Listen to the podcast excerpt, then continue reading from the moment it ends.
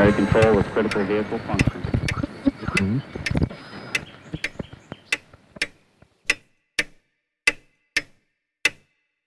Herzlich willkommen zu Zukunft Denken, Episode 75. In der heutigen Episode freut mich einerseits, dass mein Haus- und Hofbiologe Professor Erich Eder sich wieder die Zeit für ein Gespräch nimmt und nicht nur das, er bringt den Physiker Werner Gruber mit, wie man früher gesagt hat, bekannt unter anderem aus Rundfunk und Fernsehen und auch Autor mehrerer Bücher. Die Links dazu finden Sie wie immer in den Show Notes. Der Titel der heutigen Episode ergibt sich gleich daraus, dass wir nur circa ein bis zwei der von überlegten Fragen überhaupt angegangen sind. Gott und die Welt. Wir verehren uns von einer Ablenkung in die nächste, plaudern über Physik, Universitäten, Rationalität, Irrationalität, Technik und Wissenschaft, Nobelpreise, Politik und Aktivismus und nicht zuletzt sprechen wir über schräge Vögel aller Art. Werner Gruber schöpft aus einem dem Anschein nach nie endenden Reservoir an Anekdoten, Geschichten und physikalischen Fakten. Ich bin sicher, Sie werden sich gut unterhalten und auch die ein oder andere Anregung zum Weiterdenken mitnehmen. Beispielsweise werden sich viele von Ihnen schon die Frage gestellt haben, wie Sie sich am besten verhalten sollten, wenn Sie von Außerirdischen entführt werden und auf dieser Entführung erkranken sollten. Diese und andere für unsere Zukunft essentielle Fragen werden Sie in dieser Podcast-Episode mit Sicherheit beantwortet finden. Aber bevor wir mit dem Gespräch beginnen, erlauben Sie mir noch einen kurzen Hinweis. Dieser Podcast ist, das habe ich schon mehrfach gesagt, werbefrei und wird es auch bleiben. Die Motivation ist es, konstruktiv über die Herausforderungen der Gegenwart, aber auch über mögliche Zukunft zu diskutieren und das auch fallweise in einem leichteren Ton, so wie heute. Meine eigene Ansicht kenne ich selbst am besten, man lernt allerdings nur durch konstruktiven Widerspruch. Nehmen Sie in diesem Diskurs teil. Ich freue mich über Lob, aber vor allem auch über konstruktiv kritische Zuschriften sowie Korrekturen, sollte mal irgendwo ein Fehler passiert sein. Mehr als einmal ist aus einer solchen Zuschrift auch eine neue Folge entstanden. Und auch auf das wir leben leider in einer Zeit der Aufmerksamkeitsökonomie und alles Mögliche stiehlt uns unsere Zeit. Wenn Sie der Ansicht sind, dass Sie der Podcast gut unterhält und zum Nachdenken anregt oder vielleicht auch die eine oder andere Sache vermittelt, die Sie in Ihrem Leben oder in Ihrem Beruf äh, nützlich zur Anwendung bringen können, bitte helfen Sie diesem Projekt, indem Sie einzelne Folgen auf sozialen Medien oder auf anderem Wege teilen, auf Podcast-Plattformen eine kurze Bewertung schreiben oder schlicht Sterne oder was auch immer dort üblich ist vergeben und am wichtigsten natürlich wie immer, empfehlen Sie den Podcast im Freundes- und Bekanntenkreis oder unter Kollegen weiter. Und noch zuletzt ein Punkt. Spricht Sie eines der Themen besonders an, vielleicht weil Sie in Ihrem Unternehmen oder Organisation oder in Ihrem Projekt mit ähnlichen Problemen zu tun haben? Kontaktieren Sie mich gerne, ich berate seit vielen Jahren größere und kleinere Unternehmen bei systemisch komplexen Herausforderungen. Als guter Startpunkt hat sich in der Vergangenheit immer wieder ein Workshop oder Vortrag im Umfeld des Unternehmens oder für Kunden erwiesen. So, damit genug der Vorrede zum Gespräch mit Werner Gruber und Erich Eder. Viel Spaß. So, ich sitze da im Büro von Erich Eder und Werner Gruber ist mit mir. Herzlichen Dank, dass sich beide Zeit nimmt. Schönen Tag. Hallo, gerne. Ich bin noch überlegen, wie die Folge heißt, aber Erich, du hast schon gesagt, was? Gott und die Welt? ist immer gut. Gott in der Welt ist immer Gott und die Welt ist immer gut. Ich fange vielleicht einmal an mit einem Zitat, was mir ganz gut gefallen hat vom kürzlich verstorbenen britischen Philosophen Roger Scruton. Der sagt, the Enlightenment had replaced mystery with mastery. Also vielleicht ein bisschen übersetzt, die Aufklärung hat sozusagen das Mysteriöse durch das, übersetzt man Mastery, durch das Ja, ich Schaffende. habe extra nachgeschaut. Du hast nachgeschaut, weil, ja? Und es widerspricht sich. Es kann einerseits negativ Herrschaft, Überlegenheit oder Beherrschung Mhm, heißen oder positiv Meisterschaft, Können, äh, Überlegenheit. Ich also ich weiß es nicht, ob es positiv oder negativ gemeint Ich, ist. ich hätte fast wie bei Scruton die Vermutung, dass es beides sein könnte. Also, dass die Idee ist, dass das Mysterium zum Handhabbaren, zum Verstehbaren geworden ist.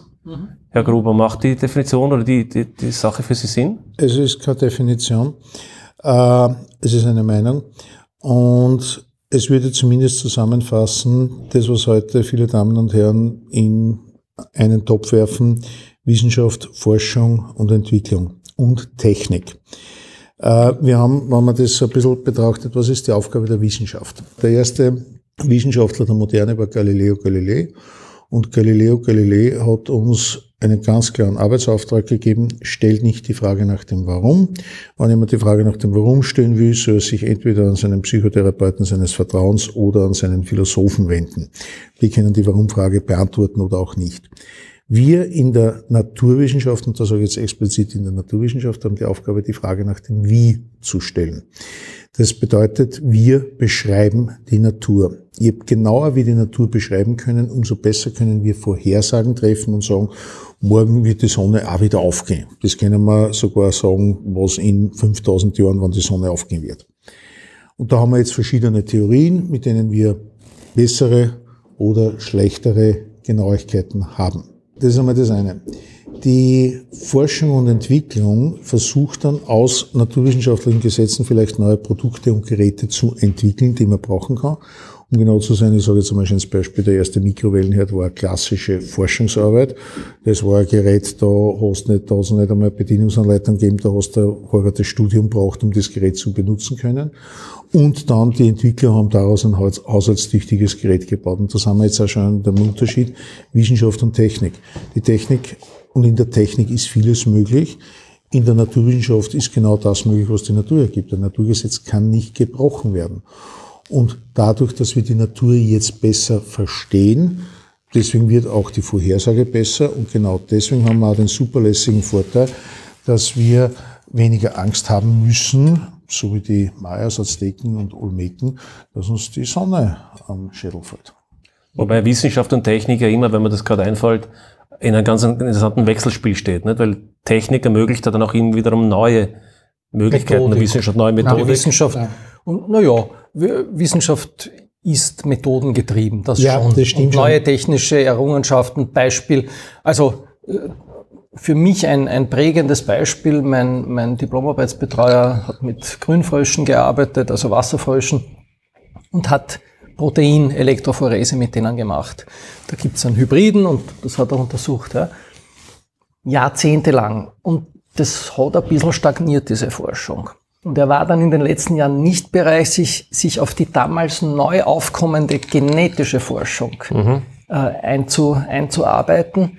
Und die haben ihn rechts überholt. Mhm. Ja, weil mit, mit den einzelnen Genen kannst du mehr machen als nur mit den Proteinen. Ja. Und das haben festgestellt, die Viecher sind Triploid, Tetraploid, was mhm. auch immer. Ja. Also völlig neue Ergebnisse dank der Technik. Ja. Und, und ein Mikroskop, Mikroskop. Mikroskop versus Elektronik. Einem R zum Beispiel, denk, was du, mehr, denk, was mehr du Nur was ganz interessant ist, dass tatsächlich viele technische Produkte, äh, bevor sie überhaupt sozusagen überhaupt berichtet werden, äh, ich nehme jetzt den Transistor her. Wir haben mit dem Transistor in der Forschung schon gearbeitet. Da hat es das noch nicht einmal als Industrieprodukt gegeben, sondern da bist du wirklich aus den Kollegen angerufen in Hens und in Schockli und sagst, du, mhm. ihr habt da einen geilen Effekt gemessen, mit dem kann man das verstärken. Wir brauchen das anstelle der Röhrenverstärker. Und äh, zum Beispiel ChatGPT, was ja jetzt in aller Munde ist, äh, ich kenne schon vor zehn Jahren, wie das entstanden ist und oder es wurde jetzt, es hat halt zehn Jahre benötigt für die technische Umsetzung, aber das, was da dahinter steckt, ja, ist jetzt das Naturwissenschaftler nichts Aufregendes. Nein, das nicht, aber wir haben natürlich eine ganze Reihe von Instrumenten, die dann erst bestimmte neue wissenschaftliche Entdeckungen oder Messungen. Ja, Vorsicht, die neuen wissenschaftlichen Erkenntnisse, das ist jetzt genau das, was das Spannende ist. Der Gravitationswellendetektor. Der Gravitationswellendetektor ist ein technisches Meisterwerk, wo ungefähr 10, 20 neue Innovationen drinnen stecken, die aber alle nicht von Technikern gemacht wurden, sondern von Wissenschaftlern, wo sie Wissenschaftler hingesetzt haben. Und ich nehme jetzt ein schönes Beispiel her, den letzten Physiknobelpreis von Anton Zeilinger. Anton Zeilinger hat sich die Technik, mit denen er gearbeitet hat, selber erarbeitet.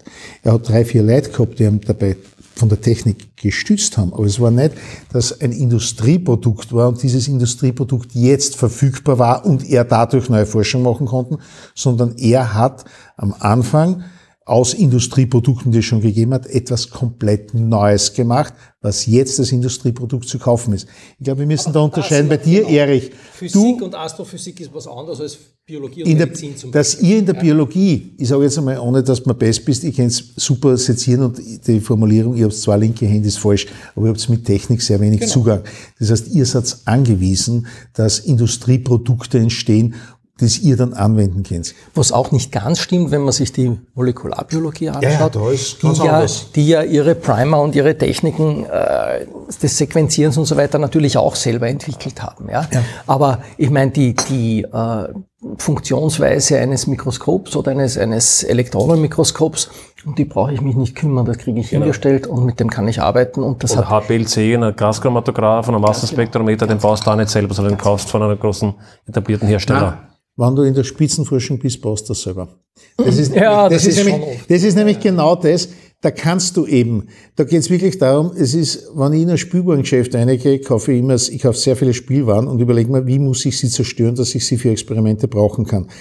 Das ist nämlich genau die hohe Kunst, dass es eben nimmer mit einem Industrieprodukt schaffe, sonst war jemand anderer, ist ja auch nicht so deppert. Beziehungsweise, beziehungsweise man schaut sich völlig fremde Disziplinen an, was die gerade verwenden und denkt sich erst, das könnte ich für meine, für meine Disziplin auch brauchen. Also diese, diese, äh, dieses interdisziplinäre Schielen, äh, was machen die gerade, ist, ist schon sehr sinnvoll. Auch. Ja, was zum Beispiel genial ist, da hat es jetzt, glaube ich, insgesamt in den letzten 15 Jahren zwei Nobelpreise, hat also, glaube ich, sogar drei gegeben, die Entwicklung des Lichtmikroskops. In allen Schulbüchern steht drinnen, du kannst mit einem Lichtmikroskop maximal bis zur Lichtwellenlänge auflösen. Heute können wir um einen Faktor 1000 besser sein, weil die einfach das, und die haben sich das wirklich selber baut. Da gibt's nicht auf Amazon einen Bestellkatalog, wo du sagst, ja, ich kaufe mir einen Phasendiskriminator, na, den musst du selber bauen. Also ich glaube, da muss man jetzt ein bisschen auf die Disziplinen unterscheiden, wo du sagst, in der Biologie, ihr seid eher abhängig von der Industrie und Der den Industrieprodukten. Phasendiskriminator baut, ist nicht der, der ein Mitochondrium beschreibt und seine Ja. Funktion. Genau, auf das wollte ich hinaus sagen. In der medizinischen Forschung, an der Spitzenforschung hast du alle möglichen Industriemedizinprodukte, die du natürlich brauchst, um hier weiterzukommen. Die Medizin, man möge, der, die werte Hörerin und der werte Hörer möge es mir verzeihen, die Medizin ist vom Wissenschaftstheoretischen ein sogenanntes Hurenkind. Nämlich, sie liegt zwischen Wissenschaft und Technik. Der menschliche Körper ist an sich ein technisches Produkt. Gleichzeitig, und wenn man sich anschaut, die ganzen Nobelpreise, die an Medizinern vergeben worden sind, haben die zwar als Erststudium Medizin, aber Eric Kandel, äh, Medizin-Nobelpreisträger für äh, Neurophysiologie, hat zwar als erstes Medizin studiert, hat aber dann noch einige akademische Abschlüsse in Genetik gemacht. Und das gilt so ziemlich äh, für eine der bekanntesten Tropenforscherinnen Österreichs. Die hat nicht nur einen Abschluss in Tropenmedizin, die ist auch nur Mikrobiologin. Und das ist jetzt genau das, Trotzdem, trotzdem muss ich dir leider widersprechen, weil der Nobelpreis ist ja ein Hund. Den Nobelpreis für Biologie gibt's nämlich gar nicht. Der Nobelpreis ist nämlich mit einem ganz anderen Hintergedanken gegründet, der, welcher dem Menschen den größten, der Menschheit den größten Nutzen gebracht hat. Und das ist überhaupt kein wissenschaftlicher Ansatz. Die Wissenschaft möchte dem Menschen keinen Nutzen bringen, die Wissenschaft interessiert sich einfach für Und alles. das, und leider, eine der wichtigsten Erfindungen der letzten 100 Jahre, der mehr Menschenleben gerettet hat, jetzt könnte man sagen, die Antibiotika, die Impfung, äh, war die Erfindung des Kühlschranks. Ich weiß nicht, ob ihr das wisst, aber es sind irrsinnig viele Leute an Lebensmittelvergiftung bis zum Kühlschrank gestorben. Und wir hören heute nur, du darfst das und das nicht einfrieren und nicht wieder auftauen. Das kommt noch aus einer Zeit, wo das entstanden ist. Heute ist es vollkommen egal, du kannst das hundertmal ein. Es geht um die Gesamtdauer äh, der bi- biologischen Keimbelastung. Und das, und jetzt sind wir wieder in der, in der Medizin. In der Medizin bist du genau an der Grenze zwischen Technik und Wissenschaft, wo du neue Naturgesetze findest oder sie anwendest, was bisher nur so keiner gemacht hat. Und gleichzeitig äh, bist du aber eigentlich in der Technik. Und warum ich da so auf diesen Unterschied zwischen Technik und Wissenschaft so forciere, das sind zwei absolut unterschiedliche Menschentypen. Ein Wissenschaftler lebt davon, dass je mehr Leute die Hypothese und die Theorien des jeweiligen Wissenschaftlers oder der Wissenschaftlerin vertreten, umso ruhmreicher ist er. Einstein, Hawking, weiß er jeder weltweit. In der Technik ist es genau umgekehrt. Ich habe eine Idee, etwas zu bauen. Das ist meine Idee, mein Ring. Und den will ich bestmöglich verkaufen. Dann wird er Sprich, patentiert und so da, weiter. da geht es um Patent. genau. Da geht es eigentlich um das genaue Gegenteil, um die Geheimhaltung und um die Geldmaximierung, um das jetzt sehr brutal zu sagen, es hat schon gegenteilige Beispiele gegeben. Deswegen ist dieses Wechselspiel Wissenschaft und Technik und die Medizin liegt nämlich genau dazwischen. Ja, Wissenschaft interessiert sich nicht für Anwendung und die Medizin ist eine reine Anwendungswissenschaft. Und da, und da möchte ich an der Stelle einhängen. Ich sage ja, Entschuldige, ja, ich, ich sage ja immer zu den, zu den Medizinstudierenden, ihr seid irgendwie eh auch Biologen, ihr beschäftigt halt nur, euch halt nur mit einer einzigen Affenart und da nur mit den Krankheiten und da eigentlich auch nur mit der Frage, wie man die heilen kann. Ja? Deswegen, also, ganz ein wichtiger Punkt, sollte sie mal von Außerirdischen entführt werden, äh, ist die Wahrscheinlichkeit ist nicht null, sehr unwahrscheinlich aber trotzdem. Und, Wenn ich bei Erich am Bahnhof bin, da weiß ich nie. Und jetzt kommt aber das Zweite, wenn ihr dort krank werdet, an wen wendet ihr euch? Nicht an den jeweiligen äh, Alien-Mediziner, sondern an den Veterinärmediziner. Weil der Veterinärmediziner, nur ein praktischer Tipp fürs Leben, wenn es da von außerirdischen entführt ja, Ich habe mir das schon oft überlegt, was ich dann mache. Aber ja, der Veterinärmediziner ist in dem Fall... Natürlich. Ja, ja, ja. ja, aber das sind die Fragen. Und ich liebe das, dass man manche Dinge wirklich bis ins Extremum treibt, weil ein Professor von mir hat mir mal wirklich was ganz Wichtiges äh, mitgegeben. Er sagt, wenn du da Messkurven anschaust, Überlegt er, wo fängt sie an und wo hört sie auf und wieso fängt sie da Exakt. an und wieso hört sie da auf? Weil im Regelfall ist es dadurch gegeben, dass das Messgerät nichts unter dem Wert nichts anzeigen kann und drüber auch nicht. Und jetzt ist die Frage, ist es für diesen Effekt irrelevant oder könnte es total spannend sein, wenn ja. du ein Messgerät hättest, was in niedrigen oder höheren Bereichen das kann? Und da muss ich ganz ehrlich sagen, genau das ist das. Eine gute Theorie überprüfst du immer in den Extremwerten. Mhm. Deswegen sind es wir gewohnt in der Naturwissenschaft, Dinge auf die Spitze zu treiben, wo du sagst, Alter, wer braucht das wirklich? Aber ein schönes Beispiel war das schwarze Loch. Mhm. Das schwarze Loch ist die Relativitätstheorie auf die Spitze getrieben, im wahrsten Sinne des Wortes Spitze, nämlich die gesamte Masse befindet sich in einem punktförmigen Gebilde, einer sogenannten Singularität. Und jetzt gibt es ein mega Problem. Wenn ich das auf die Spitze treibe, hat dieses Ding keine Temperatur. Mhm. Wenn ein Objekt keine Temperatur in unserem Universum hat, gibt es nicht. Wir haben eine abgeschlossene Theorie, das ist die, sind die Boltzmann-Gleichungen zur Thermodynamik. Das gibt es abgeschlossene Theorie. Und da muss jedes Objekt einer Temperatur zuweisbar sein. Es war tatsächlich so, dass bis 1974 die Relativitätstheorie man für unvollständig oder sogar falsch gehalten hat, mhm. weil schwarze Löcher keine Temperatur haben. Dann ist ein, ein genialer Physiker gekommen der hat einen physikalischen Effekt gefunden oder ihn angewendet und hat damit dem schwarzen Loch eine Temperatur zuschreiben können. Stephen Hawking. Mhm. Das war der Grund, warum er berühmt worden ist. Jetzt vielleicht noch einen zweiten Aspekt. Warum mit dem Anschauen von Diagrammen, wo sie anfangen und aufhören, das ist ganz schön, weil ich gerade in meiner Vorlesung letzte Woche genau dasselbe gemacht habe.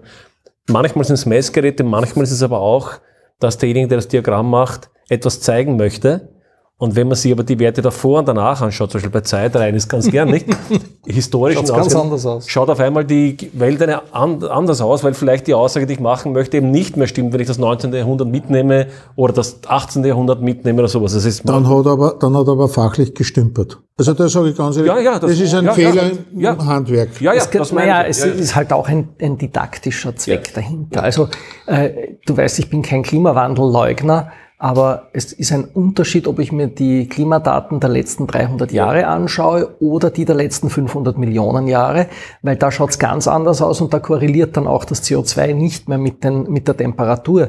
Das heißt aber nicht, dass es jetzt nicht so ist. Ja, also da muss man auch aufpassen. Jetzt würde ich aber gerne zwei Sachen aufgreifen. Wenn du das gerade sagst und das, was Herr Gruber Sie vorgesagt haben, äh, da würde ich mich gerne einhaken. Sie haben den Unterschied zwischen Wissenschaft und Technik herausgehoben. Erich, du hast gesagt, Wissenschaft, Medizin, Medizin eher anwendungsorientiert. Und ich würde es gerne einen Punkt aufmachen, der mich zunehmend äh, nervt, sage ich mal. Ich habe das Gefühl, dass wir in den letzten Jahren, Jahrzehnten, auch über den Klimawandel angesprochen, als Klimaforschung, aber es gibt auch andere Bereiche, eine sehr ungesunde und sehr starke Vermischung von Wissenschaft und zum Teil politischen Aktivismus, also in einer gewissen Weise nicht mehr das Bestreben, ich möchte äh, am besten verstehen, wie das Klima funktioniert oder am besten verstehen, wie der Mensch funktioniert oder was auch immer, sondern ich habe schon immer eine politische Ideologie, die ich mitnehme oder ich habe eine Anwendung, die ich im Sinn habe. Und das ist für mich eine sehr negative, hat einen sehr negativen Einfluss auf die Qualität der Forschung. Wir haben da, glaube ich, zwei, drei Probleme. Erstens einmal wird die Wissenschaft gerne von der Politik verwendet, um mhm. etwas zu erläutern. Das Zweite, die nicht nur verwendet, missbraucht. Missbraucht. Ja, jetzt kommt aber äh, Missbrauchen, man lässt sich auch genau. missbrauchen, genau. weil es passieren zwei Dinge. Einerseits die Wissenschaftler sagen, bitte, das ist aber ganz anders. Da muss ich jetzt fairerweise dazu sagen, die Wissenschaftler bemühen sich zwar aufrichtig, aber sie haben nicht die Medienpräsenz. Wenn ich mir heute anschaue, die Zeit im Bild, das österreichische Nachrichtenmagazin. Wie viel Zeit wird der Wissenschaft gegeben und wie viel Zeit wird der Politik gegeben? Das Zweite, und das ist aber jetzt der ganz große Kritikpunkt, dass viele Politikerinnen und Politiker, egal welchen politischen Couleurs, fachlich nicht in der Lage sind, dem politischen Gegner entgegenzutreten. Und jetzt nehme ich bewusst den Klimawandel. Erich, du hast das gerade so schön angesprochen. Ja, wir haben, wenn ich mir jetzt die letzten 400.000 Jahre hernehme, habe ich fünfmal eine Phase von kalter Periode zu warmer Periode. Und es wird jetzt gerade in Österreich gibt es einige, die sagen, ja, das haben wir immer wieder, dass sich das ja, genau, ändert. Genau, genau. Und jetzt kommt aber das, und das fehlt mir aus der Politik, man kann das Argument ganz leicht entkräften, indem man einfach fragt, wie lange braucht es bei natürlichen Wechsel von einer Kaltperiode zu einer Warmperiode? Das sind nämlich genau 5000 Jahre, also so ziemlich genau. Jetzt haben wir aber eine Situation, wo wir in 150 Jahren sogar schon über das drüber hinweg sind. Und das kann man jetzt nicht mehr argumentieren mit, es ist natürlich. Ich kenne keinen Es ist auch kein Meteorit eingeschlagen ja. und so weiter. Und es, ich kenne jetzt keinen einzigen Politiker, der genau dieses Argument bringen könnte, um im politischen Gegner klar zu sagen, sie belügen ihre Wählerschicht. Weil sie es nicht drauf haben.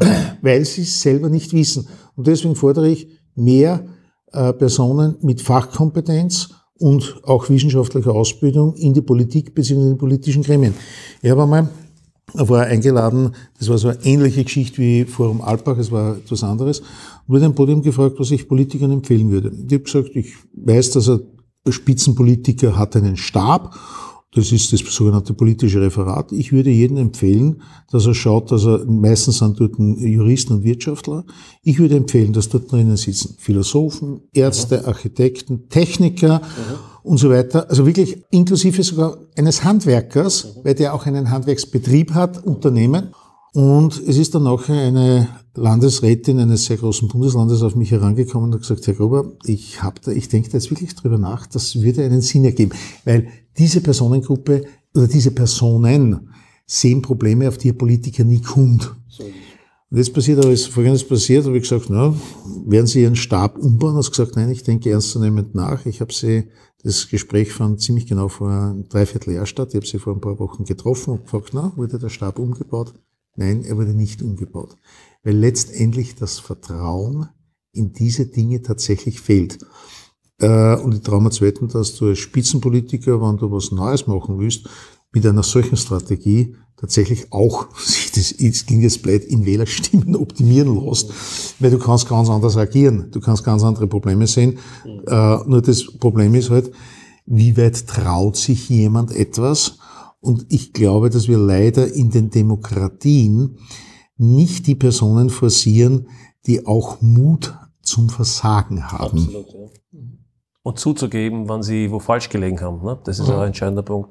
Aber vielleicht nur eine Ergänzung dazu. Ich war vor, da war ich Student, das war Mitte, Ende der 90er Jahre, war ich vom Kongress, Chemie, Chemiker damals, und ich kann mich erinnern, bin ich am Tisch gesessen, war deutscher Professor und der hat mir damals gesagt, wissen Sie, wir machen gerade einen schweren Fehler in der Industrie, in der chemischen Industrie. Er hat gesagt, früher war das so, wenn du zur BASF oder XY, es geht jetzt nicht um die BSF, XY Industrieunternehmen sitzt, äh, dir anschaust, dann waren dort in den Führungsetagen die CEOs, also die, die Vorstände, das waren oft Leute, die aus der Chemie ja. oder was weiß ja. ich, welchen, welchen Bereich es doch immer gekommen sind. Und wenn du dir heute die Vorstandspositionen anschaust, sind das sehr häufig Juristen, Manager, Manager, MBAs, so eine Managerklasse und die dann aber natürlich von der eigentlichen Sache oft nur mehr relativ wenig verstehen. Das ist selber Problem wie in der Politik, meiner Meinung nach. Umgekehrt, jetzt kommt aber das Gegenteilige.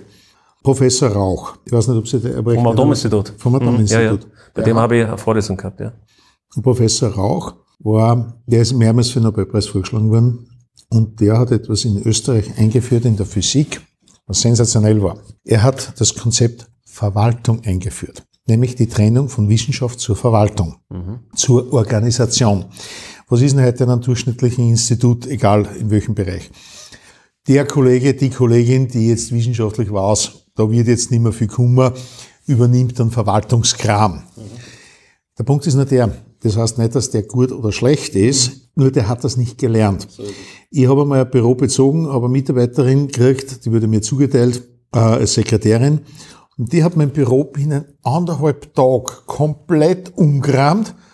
Und da habe ich gemerkt, die kann das. Die hat das gelernt. Ich habe das nicht gelernt. Und das war vollkommen richtig und sinnvoll. Darum schauen unsere Schreibtische so aus, wie sie ausschauen. Und ihr behauptet, ihr seid kreativ. Und der Professor Rauch hat eines gemacht.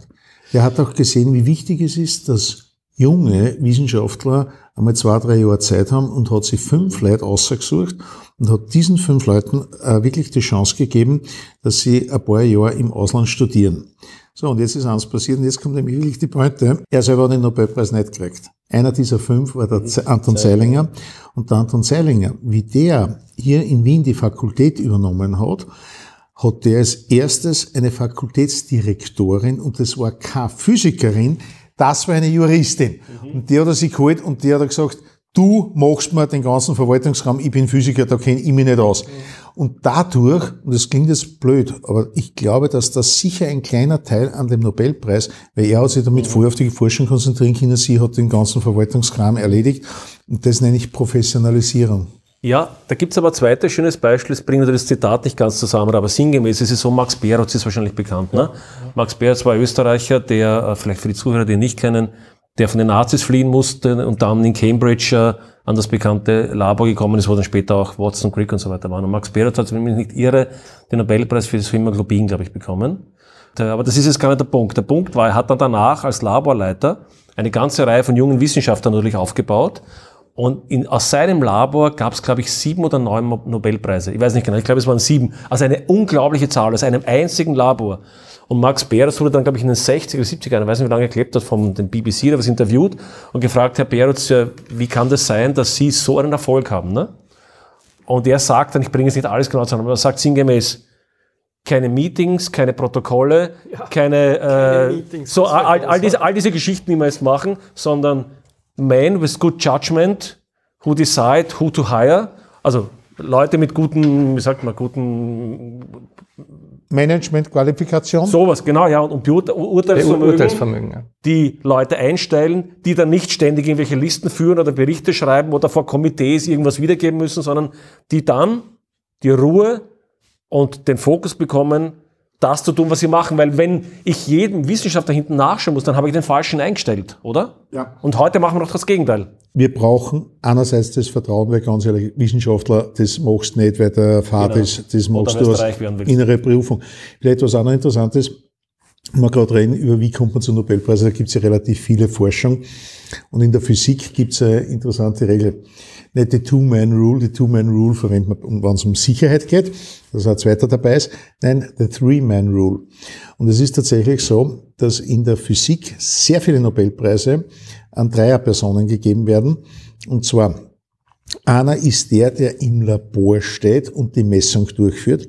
Der zweite macht daraus mit den mathematischen Methoden eine schöne Theorie und der dritte managt das Ganze, sprich, der sorgt für Geld, der sorgt, dass die ihr Labor haben. Mhm. Und meistens sind es drei Leute, die sie irgendwann einmal in der Jugend über ihr Studium oder sonstige mhm. private Kontakte kennen. Das heißt, die wissen auch, wie sie miteinander ticken. Dann sind sie zehn Jahre an unterschiedlichen Institutionen gewesen, wo jeder das gelernt hat, was er kann. Und dann sind sie irgendwann einmal ganz brutal gesagt, bei einem Symposium, also einer Sauferei, zusammengekommen und haben gesagt, äh, was machst du? Ja, du hast Zeit. Ja, arbeiten wir das miteinander. Und das ist tatsächlich gerade in der Festkörperphysik, wo du wo einer allein was Tolles messen kann, einer allein mit der Theorie weiterkommt und einer managt das. Und das sind genau die Nobelpreise, auf das drauf an. Also die dann wirklich sehr einfach und billig unter Anführungszeichen zu machen sind. Das zeigt einen anderen historischen interessanten Aspekt an. Ich habe mir mal angeschaut, ähm, wenn man die Nobelpreise historisch, an, historisch anschaut, bis zu Beginn des 20. Jahrhunderts, stellt man fest, dass die Zahl der Nobelpreisträger pro Nobelpreis, also jetzt zum Beispiel die drei, dass das eigentlich ein Phänomen der späteren Jahrzehnte ist. Also die ersten Nobelpreisträger, wenn du gehst und Beginn des 20. Jahrhunderts, sind das fast immer Einzel, manchmal Doppelte. Und dann in der heutigen Zeit gibt es ja kaum mehr einen Nobel, ich weiß nicht, wann der letzte war, der wo nur einen bekommen hat, das gibt es ja kaum mehr. Das heißt, das zeigt aber auch ein bisschen eine Änderung in der Art und Weise, wie Wissenschaft gemacht wird. Nicht? Natürlich, Wissenschaft ist Team, Teamwork, würde ich sagen. Also Wobei, wenn du ganz allein bist, bist, bist verzweifelt und, und ich glaube aber zum Beispiel, wenn man hergeht und sich ein bisschen historisch sich das anschaut, das ist jetzt so eine Daumen mal Pi-Geschichte. Ich glaube, früher hast du viel mehr Chance gehabt mit einem sogenannten Zufallsbefund als heute. Mhm. Ich sage jetzt mal Entdeckung der Supraleitung, Kamerling Honest. Das, der hat Glück gehabt, dass er genau das richtige Experiment gemacht hat und daraus die richtigen Rückschlüsse. Äh, die Entdeckung der Blutgruppen. Das war nicht eine Lebensleistung. Der hat was gemacht und hat dann daraus die richtigen Schlüsse gezogen. Das ist schon, Ramon y Cajal wäre jetzt das genaue Gegenteil, der hat äh, einen Nobelpreis für, auch wieder für Neurowissenschaft bekommen, also Physiologie. Das war ein Lebenswerk. Äh, Golgi, Einzelleistung für eine spezielle Färbetechnik, wo er Klick gehabt hat. Die letzten Nobelpreise, wo jemand Klick gehabt hat, war die Entdeckung der Fullerene Mhm. Äh, wo man echt sagen muss, da ist ein Labortechniker in Deutschland was passiert und daraus ist ein Nobelpreis entstanden. Also Fullerene sind diese C-Kohlenstoff... Äh, diese Kohlenstoffkugeln. Buckyballs auch genannt. Genau, ja. Und da ist, vielleicht um das kurz zu erklären, das ist total witzig gewesen. Der hat ein einigermaßen Spektrometer gehabt, hat das justieren müssen und hat schnell was braucht. Hat er gesagt, na, da nehme ich von einer Kerzenflamme die Abgase, das ist leicht CO2 und Wasser hat das eingestellt und auf einmal kriegt er C60, C80 und so weiter. Und hat sich gesagt, Alter! Also, er war ein Deutscher, der wird das anders formuliert haben. Mensch, Meier. Und, und der hat ich habe auch deutsche Zuhörer, bitte, ehrlich. und, das war die Übersetzung. okay, passt. Und der hat aber dann, äh, der hat das dann veröffentlicht. Was allerdings dann für den total traurig war, war das, diese Idee der C60-Moleküle war tatsächlich eine angesoffene Geschichte von drei Chemikern, die das vor 60 Jahren bei einer Studentenparty überlegt haben, ist das möglich? Haben sie es durchgerechnet, sind draufgekommen, ja, es ist möglich, haben es veröffentlicht. Kein Mensch hat sich dann noch irgendwann um diese Arbeit gekümmert und die drei haben den Nobelpreis gekriegt und der eine, ein hochengagierter Chemiker, ist definitiv leer ausgegangen. Ah, der hat den Nobelpreis gekriegt? Der hat ihn gar nicht gekriegt. Es war tatsächlich, wo du sagst, also die drei hätten er nicht gekriegt ohne seine äh, Zufallsentdeckung und umgekehrt. Und vielleicht auch nicht uninteressant die keramischen Supraleiter. Das war eine mhm. Zufallsentdeckung, was uns dann einfach die aktuellen Nobelpreise. Ähnlich mit der Entdeckung der Struktur der DNA. Watson und Crick, die beiden arroganten Cambridge-Biologen, haben das gekriegt. Der, die beiden Personen, die ihnen den entscheidenden Hinweise gegeben hat, nämlich die Rosalind Franklin mit der Röntgenstrukturanalyse, die war schon tot. Als Toter kriegst du keinen Nobelpreis mehr, äh, weil sie zu viel Röntgenstrahlen ausgesetzt mhm. war. Und der Österreicher äh, namens Schagaf, Erwin Schagaf, ja, der dort war und ihnen die Schagaf-Regeln gesagt hat und das sind entscheidende Ja, und der Amerikaner, wie hat er geheißen, der war ja auch ganz hart dran, ne? Der Wer war denn der führige, führende? Ich weiß nicht, ob der mit denen kommuniziert hat, aber der Schagaf Doch, weil, der, weil, weil Watson und Crick haben ja das erste was ich weiß, war das erste Modell, was sie gemacht haben, war kompletter Quatsch, war chemischer Quatsch. Mhm. Und jetzt fällt mir gerade nicht ein, wie der amerikanische Chemiker geheißen hat, der sich über sie lustig gemacht hat, weil er gesagt hat, was ist denn das, typische Physiker, haben keine Ahnung von Chemie und Biologie und machen so einen Stuss. Ne? Aber das war der das, Schagaf auch. Das der, war nicht der Schagaf. Der Schagaf hat auch, der, auch? der Schagaf okay. äh, hat, hat notiert. Ich meine aber jetzt den Amerikaner, dessen Namen nicht einfällt und dessen Sohn dann, glaube ich, in, in London studiert hat, darüber dann kommuniziert hat mhm. mit ihnen. Und dann haben sie aus der Hüfte geschossen dann das zweite Modell. Wobei, wenn Sie da über Nobelpreise redet, die effektivste Nobelpreisarbeit, die jemals gemacht wurde, war der Herr Josephson. Josephson, Josephson hat ähm, Freitagnachmittag ist zu seinem Professor für Quantenmechanik als Student. Der war noch Student. gegangen und hat gesagt, ich hätte da eine Idee hat ihm auf der Tafel die Idee skizziert. Sein Professor hat das gesagt, was jeder gute Professor sagt, arbeiten Sie es aus. Josephson hat es am Wochenende ausgearbeitet und hat dann tatsächlich das am Montag seinem Professor vorgestellt. Der Professor sagt, das ist super, veröffentlichen es. Er hat, Josephson hat eine einzige wissenschaftliche Arbeit veröffentlicht und genau dafür hat er den Nobelpreis gekriegt. Das müsste her sein, 50, 60 Jahre. Okay. Ein Effekt der Quantenmechanik, der heute tatsächlich verwendet wird, um extrem feine Ströme zu messen.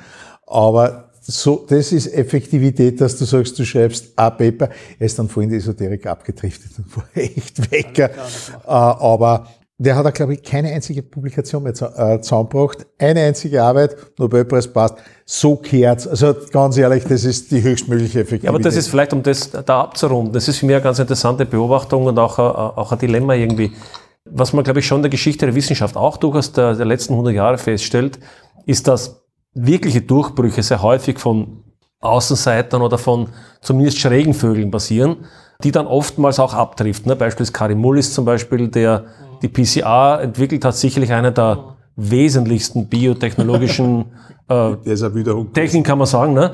Und was ich so aus seiner Biologie, äh, Biologie, seiner Biografie kenne, war, dass er da jahrelang an der Technik geforscht hat und ihm alle möglichen Experten gesagt hat, hör auf mit dem Schatz, das wird nichts.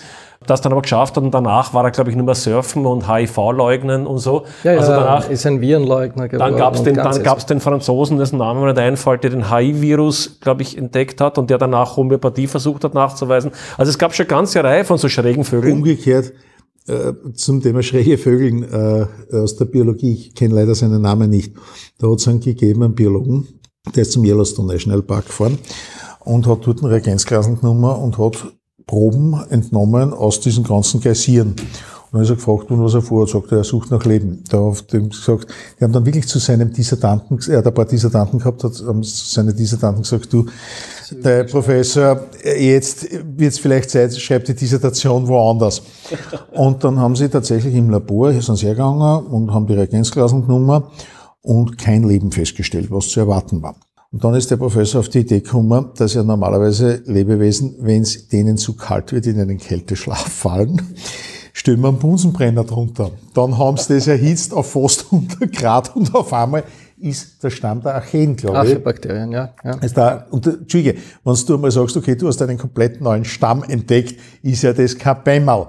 Und mehr, mehr als ein Stamm, es ist eine Domäne. Oder Domäne, Entschuldigung, ich bin da nicht, ich habe nicht Biologie äh, gelernt.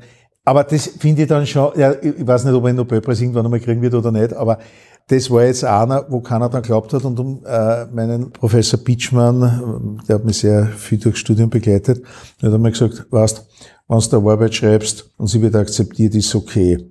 Und die Arbeit einmal abgelehnt wird ist, und sie beim zweiten Mal genommen wird, ist sie sehr gut. Und wenn sie zweimal abgelehnt wird und dann veröffentlicht wird, dann überleg einmal, wo du dann Frag herkriegst für den Nobelpreis. Aber das ist tatsächlich so. Extrem gute Arbeiten. Ja, ja, ja. Äh, ich habe das einmal erlebt, das war total witzig. Also das ist weit weg von einer Nobelpreisarbeit. Ich habe einmal, äh, wurde ich gebeten für ein populär wissenschaftliches Magazin, das auf einem sehr hohen Niveau ist allerdings, äh, gebeten zu erklären, wie funktioniert ein Flieger. Und es gibt in der Physik so drei, vier große Modelle, wie das tatsächlich funktioniert. Das Problem ist, die scheitern alle an einem. Und ein Flugzeug. Also wie, fun wie, wie funktioniert ein Flugzeug? Einfach nur erklären, wie erklärst du Fliegen richtig. Und das Witzige ist das, dass drei von diesen Theorien, die sehr gängig sind und eigentlich auch in der Schule so gelehrt werden, scheitern an einem fundamentalen Konzept was, nämlich so das Standardargument, was jetzt unsere werten Hörerinnen und Hörer äh, sagen werden, ist klar, auf der Oberfläche bewegt sich die Luft schneller als auf der Unterseite. Das Problem ist nur, der Energieerhaltungssatz würde nur dann gelten, wenn sie die hinten auch gleichzeitig treffen, was sie nämlich nicht machen. Das kann man sogar sagen. Und jetzt kommt nämlich das entscheidende Argument, wenn der Flieger am Kopf fliegt und jeder Flieger kann am Kopf fliegen. Fliegt er trotzdem weiter. Fliegt er trotzdem weiter. Das heißt, da haben wir jetzt einen Widerspruch in der Theorie. Und ich habe dann tatsächlich anhand von Papierfliegern, die ja kein ausge, äh, ausgeprägtes Tragflächenprofil haben, eine Arbeit geschrieben, die ist sechs Seiten lang, wo erklärt wird, wie Fliegen wirklich geht. Es geht um einen Anstellwinkel der Tragfläche, das ist das Entscheidende. Und das, diese Rundung habe ich nur deswegen, dass ich keine Turbulenzen habe. Ich werde nie vergessen, wie ich das zusammengeschrieben habe und wirklich, wo ich sage, so, nach besten wissenschaftlichen Standards geschrieben, gute Literatur angegeben, gut erklärt, ruft mir an äh, mein Lektor, der dafür zuständig ist und sagt, Herr Gruber, ich habe es mir durchgelesen, ich habe keinen Fehler gefunden in der Argumentationskette. Trauen wir uns das wirklich zu? Also der hat wirklich gesagt so, Herr Gruber, wir müssen echt rechnen, dass das da werden wir Widerstand kriegen, weil das steht so nicht in die Lehrbücher. Sage ich, schauen Sie her, ich bin Wissenschaftler. Wenn ich für was dögelt werden will, dann für das, was ich geschrieben habe und nicht für etwas, für eine Meinung von anderen. Ja, es ist nach wie vor in dieser Zeitschrift der meistgelesenste und interessanterweise am wenigsten kritisierte Artikel äh, zu dem Thema und auf den wird heute noch äh, zugegriffen, wenn es um die Taktik des Fliegens geht. Allerdings, es hat echte Bedenken in der Redaktion gegeben, das trauen wir uns eigentlich fast nicht zu schreiben. Ja, es hat daraus funktioniert. Und da ist ein bisschen das Frage vom Selbstvertrauen. Trotzdem, trotzdem wage ich zu bezweifeln, deine These, dass es, äh, also schau, schräge Charaktere sind Wissenschaftler sowieso immer. Ja, und kreative Na, Köpfe und kreative Köpfe müssen sie auch sein. Ja, aber dass es immer Außenseiter oder meistens Außenseiter oder oder ähm, wie hast du noch gesagt? Du hast schon recht, Erich. Äh, das, das wage ich zu bezweifeln. Nein, ich, ich habe nicht gesagt alle. Also da, da könnte man auf den, auf den alten Kuhn rekurrieren, nicht? Der von der normalen Wissenschaft und von den Umbrüchen spricht, nicht? Ich glaube schon, dass es zwei Modi in der Wissenschaft gibt. Es gibt die, die wirklich hart auch gegen Widerstände in der Lage sind, äh, zu, zu versuchen, an den Fundamenten, also radikal zu arbeiten, radikal im Sinne von Radix, an der Wurzel zu arbeiten. Und dann gibt's die, die im Prinzip die Punkt- und Beistriche ausformulieren und dann die genaueren Messungen machen und, und, und. Und das sind sicherlich unterschiedliche Charaktere auch zum gewissen Maß. Und ich glaube, da haben wir jetzt, also ich nehme jetzt aus der Physik ein Beispiel, Albert Einstein, Stephen Hawking, das waren schon sehr blühende Charaktere.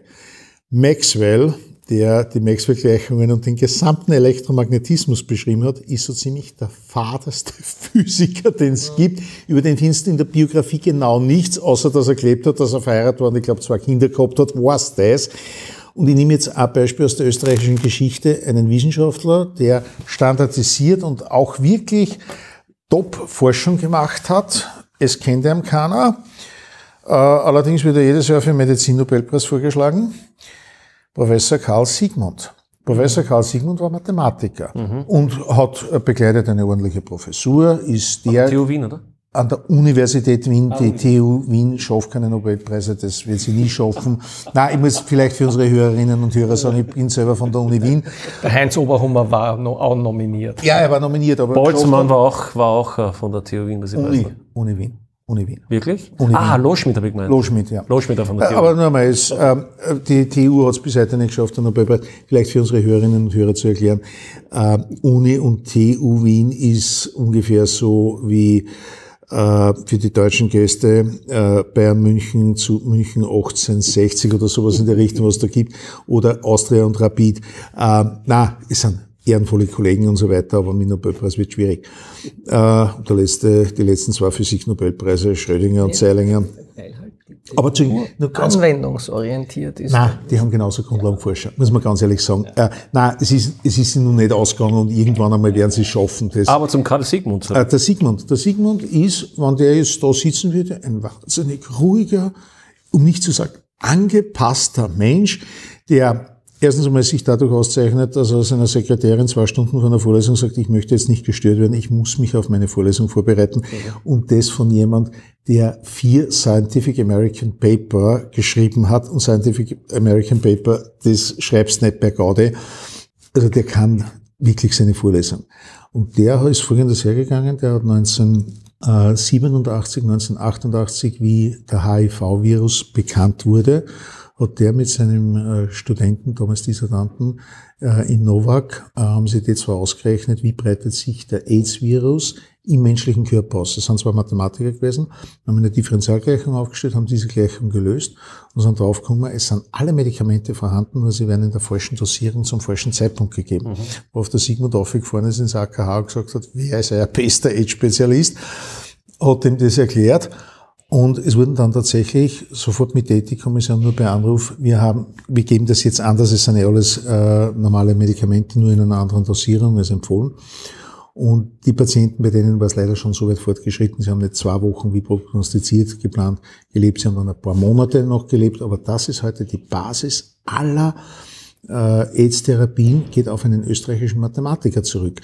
Deswegen sage ich, Mathematik kann schon was. Und zum Beispiel der Sigmund ist jetzt, also wenn der jetzt da sitzen würde, ich sage einmal, äh, ist ein sehr netter, freundlicher, höflicher äh, Kollege. Ich schätze ihn sehr, aber der wäre jetzt nicht der bunte Hund. Kein Spinner oder Außenseiter. Ja, absolut genau, nicht. Genau. Einfach jemand, ich denk da, der ich denk fachlich da, wirklich gut äh, ist. Ich denke mit meinem Argument an den, an den Ludwig Fahrbach, weiß nicht, ob du den kennst, der, Mhm. Der der, der Wissenschaft- immer sagt, das Wachstum der Wissenschaft beendet sozusagen die Paradigmenwechsel äh, weitestgehend.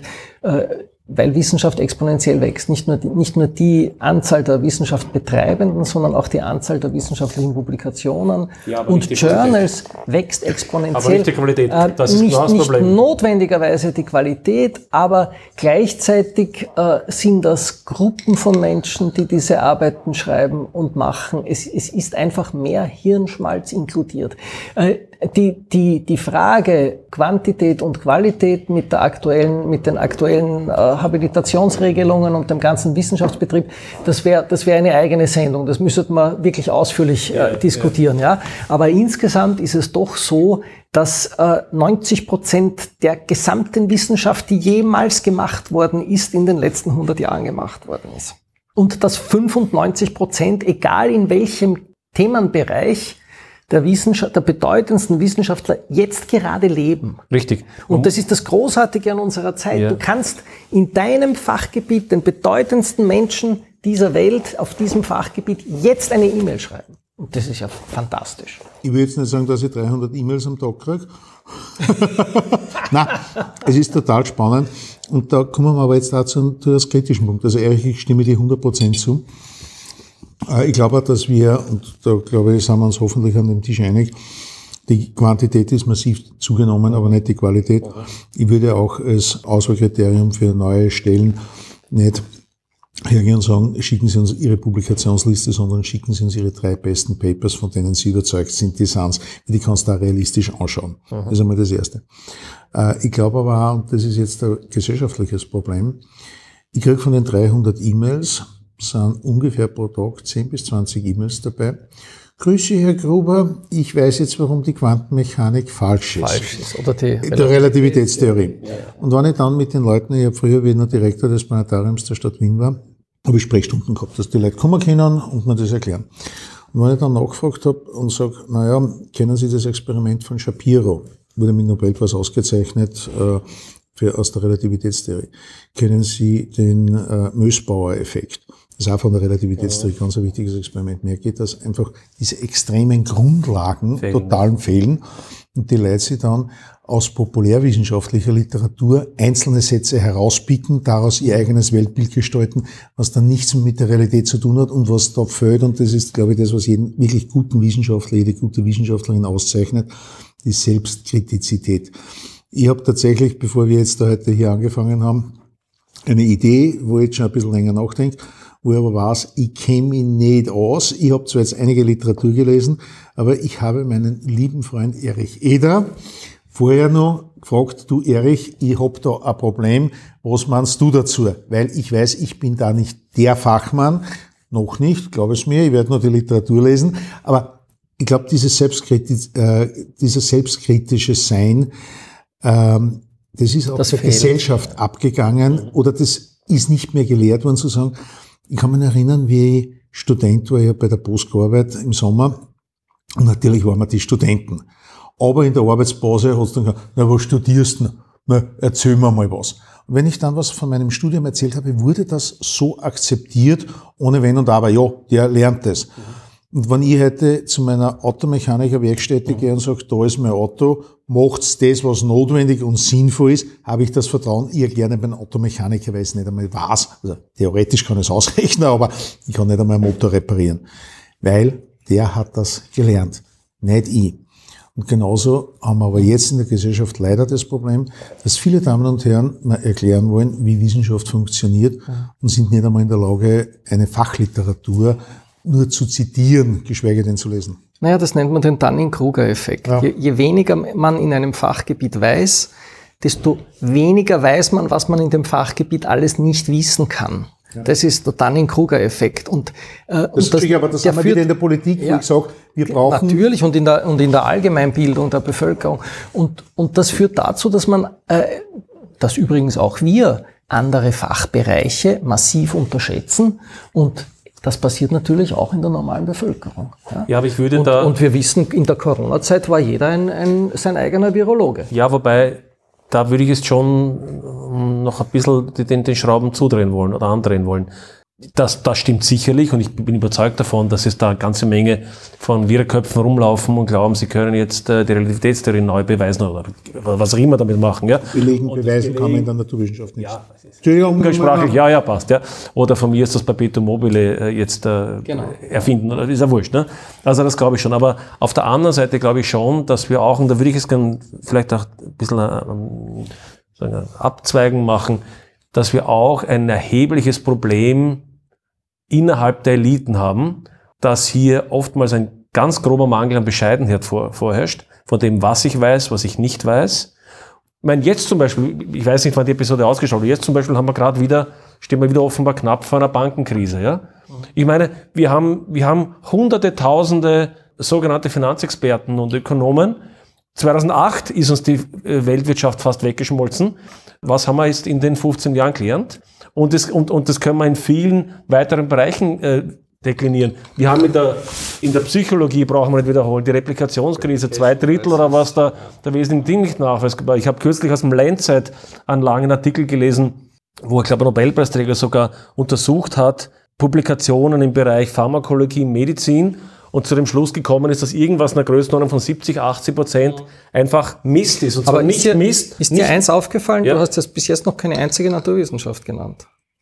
Ich könnte, äh, ah, ich, ich, nenne eine, ich nenne eine Naturwissenschaft jetzt. Ja, natürlich. Äh, ich es hab, gibt einen Physiker in, in Südkorea. Na, lass mal, lass mal. Ich habe ich hab die letzte Episode, die ich gemacht habe, mit einem, mit einem Neurowissenschaftler gemacht, der auch beim Spektrum der Wissenschaft äh, Verlag schreibt. Und äh, da gibt es zum Beispiel jetzt eine Untersuchung, diese ein, eine der populären Geschichten Medizin war die fMRI-Geschichten, auch Psychologie. Du konntest kaum mehr eine, okay, ist auch Psychologie wieder ein bisschen. Ja, und vor allem Neurowissenschaft. Und das ist eine ja. klassische Naturwissenschaft. Ja, ja. Aber ich wollte nur sagen, wir haben da Millionen, wenn nicht Milliarden Euro und Dollar in diese Forschungen gesteckt, um festzustellen, dass man eigentlich mit diesen fMRI-Geschichten irgendwo zwischen 100 plus Subjekte bräuchte, um bestimmte Befunde zuverlässig zuordnen zu können. Und die allermeisten Studien haben irgendwas in der Größe von 5 bis 15. Und die Erkenntnis scheint heute zu sein, dass wir über 20 Jahre Länge mal Breite mal Höhe Geld investiert haben in, in, in, in Untersuchungen, die fast nichts wert sind. Und da kommen wir schon in einen Bereich hinein, wo ich beginne grantig zu werden, auch mit der Pharmakologie, wenn ich sage, 70 Prozent, wenn da stimmt, was aus dem Lancet-Artikel herauskommt, sind schlecht nicht, weil jemand ein Medikament probiert hat, das halt nicht gewirkt hat, das wäre gute Forschung, sondern weil die Studiendesign so schlecht war, die Statistik voll, also wirklich methodische Fehler. Da denke ich mir, da haben wir doch schon, sind wir falsch ja. abgezweigt. Ja, aber gerade wenn man sich die, die medizinischen äh, Studien anschaut, ja, ähm, dann äh, hat es in den letzten 10, 15 Jahren ja, eine äh, die Entwicklung von, von Guidelines gegeben, mhm. die es vorher nicht gegeben hat. Du glaubst, dass es das besser macht? Äh, zumindestens hast du mit diesen Guidelines, sowohl wenn du was schreibst, als auch wenn du ein Reviewer bist, eine eindeutige Checklist, wo du schaust, ist das anständig gemacht worden. Ja? Das beginnt schon bei der Fallzahlberechnung und geht hin, wie wurde verblindet, wie wurde randomisiert und so weiter und so weiter. Ja? Und äh, man muss das unterscheiden von den Leuten, die dann ganz verrückte Ideen haben und mhm. eben kommen und mir versuchen zu erklären, wie, warum Evolution nicht funktioniert. Mhm, mhm, mhm. Und, äh, und auch da muss man sagen, das betrifft nicht nur Leute, die keine Matura oder kein mhm. Abitur mhm. haben, das betrifft zum Teil auch studierte Leute, aber aus den Geisteswissenschaften, die ein Konzept davon haben, was Evolution ist das vollkommen falsch ist. Also auch hier ja, okay. der Dunning-Kruger-Effekt. Ja, Die Leute kommen zu mir und sagen, Evolution kann nicht funktionieren, weil ihr glaubt ja, es ist alles zufällig. Und das stimmt halt schlicht und einfach nicht. Ja? Da, äh, die, manche Effekte beruhen auf dem Zufall, aber Evolution an sich ist nicht zufällig. Die große Zahl. Weil, wenn Zahl, ich euch jetzt frage, wie hoch ist die Wahrscheinlichkeit, im Lotto zu gewinnen? Genau. Was würdet ihr mir antworten? Ein österreichisches Lottospiel wie hoch ist die Wahrscheinlichkeit? Eins, den, den Sechser zu machen. Den Sechser zu ich machen. Ich würde schätzen 1 zu 70 Millionen. 1 zu 70, was? Ja, auch in der Dimension 1 zu 50 Millionen. Nein, 100 Prozent. Das ist nur die Frage, wie lange spiele ich. Und das ist jetzt nämlich, das ist genau der Punkt, ja, der nämlich sind jetzt ein, von einem Mal Spielen ausgegangen. Ja, und ja, das ist ja. das Gemeine. Jeder geht, wenn er über den Zufall spricht, von einem Mal aus. Genau. Nur wenn ich mir die Evolution anschaue, das hat schon lang gebraucht. Na, ich habe jetzt, ein Pech, ich hab jetzt ein Pech gehabt. Ich wollte dir nämlich antworten, das ist mir wurscht, einmal in, in der Woche gewinnt einer. Ja, Ja, also wäre inzwischen auch, zweimal in der Woche. wäre ja. auch eine schöne Also, Antwort äh, gewesen. Ja. Da, das ist ja der Punkt. Nur, ja. was ich jetzt vielleicht. Aber Entschuldige, Entschuldige noch. Ja, ähm, und und äh, also diese, weil du gesagt hast, die Leute kommen und widerlegen den Einstein und widerlegen die Quantenmechanik und, und zu mir kommen sie und widerlegen die Evolution und haben ein vollkommen falsches, meine, du ja genau, genau, ja, und haben ein vollkommen falsches Bild von der Evolution, haben eben auch nur Reste ihrer Schulbildung in Erinnerung und die war halt schlecht. Ja, beziehungsweise haben sie halt nicht alles verstanden, ich, was ich bezweifle es gar nicht, aber jetzt ganz ehrlich, das ist ein Thema, das verstehe ich, aber das ist für mich jetzt nicht das Kernthema. Mich interessiert viel, natürlich gibt es immer Leute, die es jetzt überschätzen und der liest irgendwo einen Artikel im, im Bild der Wissenschaft oder sonst was und glaubt jetzt, der kann jetzt äh, den Werner Gruber widerlegen oder, oder, oder den, den Albert Einstein widerlegen. Glaubt das, äh, klar, das gibt es Nein, immer. es ist Ne? leider noch viel, ist noch viel schlimmer. Ich habe äh, für eine größere Organisation in Österreich einen Vortrag gehalten über Digitalisierung. Was bedeutet das und auch, wie weit Wissenschaft man brauchen kann, äh, um Firmen zu motivieren, selber in die Wissenschaft einzusteigen. Und ich war in Vorarlberg vor ungefähr 400 Wirtschaftstreibenden. Ich habe mich dann noch ein bisschen erkundigt, was die für eine Ausbildung waren. Die hatten praktisch alle ein Wirtschaftsstudium. Also die sind jetzt Fachleute. Wo du sagst, akademisch abgeschlossen. Im Wirtschaftsstudium im ersten Semester lernst du Statistik. Mehr oder minder. Und ich habe die gefragt im Vortrag, wer von euch beschäftigt einen Statistiker oder kann wirklich selber Statistik machen. Und ich rede jetzt nicht von einer Statistik, dass du dir ein Diagramm aufzeichnest, weil das noch keine Statistik ist, sondern wirklich, dass du die Sachen damit rechnest. Und von dem äh, anwesenden Publikum war ein einziger, der aufzackt hat. Alle haben im Saal gelacht. Weil man dachte, entweder ist das der Ungustel der Gegend oder was kann der? Dann habe ich erklärt, wie wichtig Statistik eigentlich wäre und musste feststellen, dass, obwohl die alle gelernt haben, wofür man Statistik brauchen kann, weil genau deswegen lernst du es ja im Wirtschaftsstudium, sie verwenden es nicht, weil das ist was Theoretisches, was du so nicht brauchen kannst. Witzigerweise, der eine, ich bin dann zu einem gegangen und sage, entschuldigen Sie vielmals, darf ich Sie fragen, was Sie beruflich machen? Es war der Chef von McDonalds vor Arlberg. Der hat mir gesagt, Herr Grober, wenn ich keinen Statistiker hätte, könnte ich meinen Betrieb nicht führen, weil ich muss mir ganz genau ausrechnen, welche Produktgruppe wann, wo, wie ich und so weiter. Der braucht es und der hat auch gesehen den Nutzen. Und ein schönes Beispiel, wir sind jetzt hier nicht weit weg von einem sehr österreichischen Traditionsfirma, äh, Wirtshaus, das Schweizer Haus. Das Schweizer Haus würde man jetzt nicht sagen, die brauchen einen Statistiker. Ganz eine spannende Geschichte, das hat mir der Chef selber mal erzählt. Die haben folgendes Problem. Äh, wenn du als Gast herkommst, das Schweizer Haus ist äh, bekannt für die Stelze. Äh, wenn der Gast herkommt, sagt er Stötzen. Der will nicht 90 Minuten warten, so lange brauchst du nicht, bis die Stötze genussfertig ist. Der will es jetzt haben. Das heißt, du musst sehr viele Stötzen vormachen.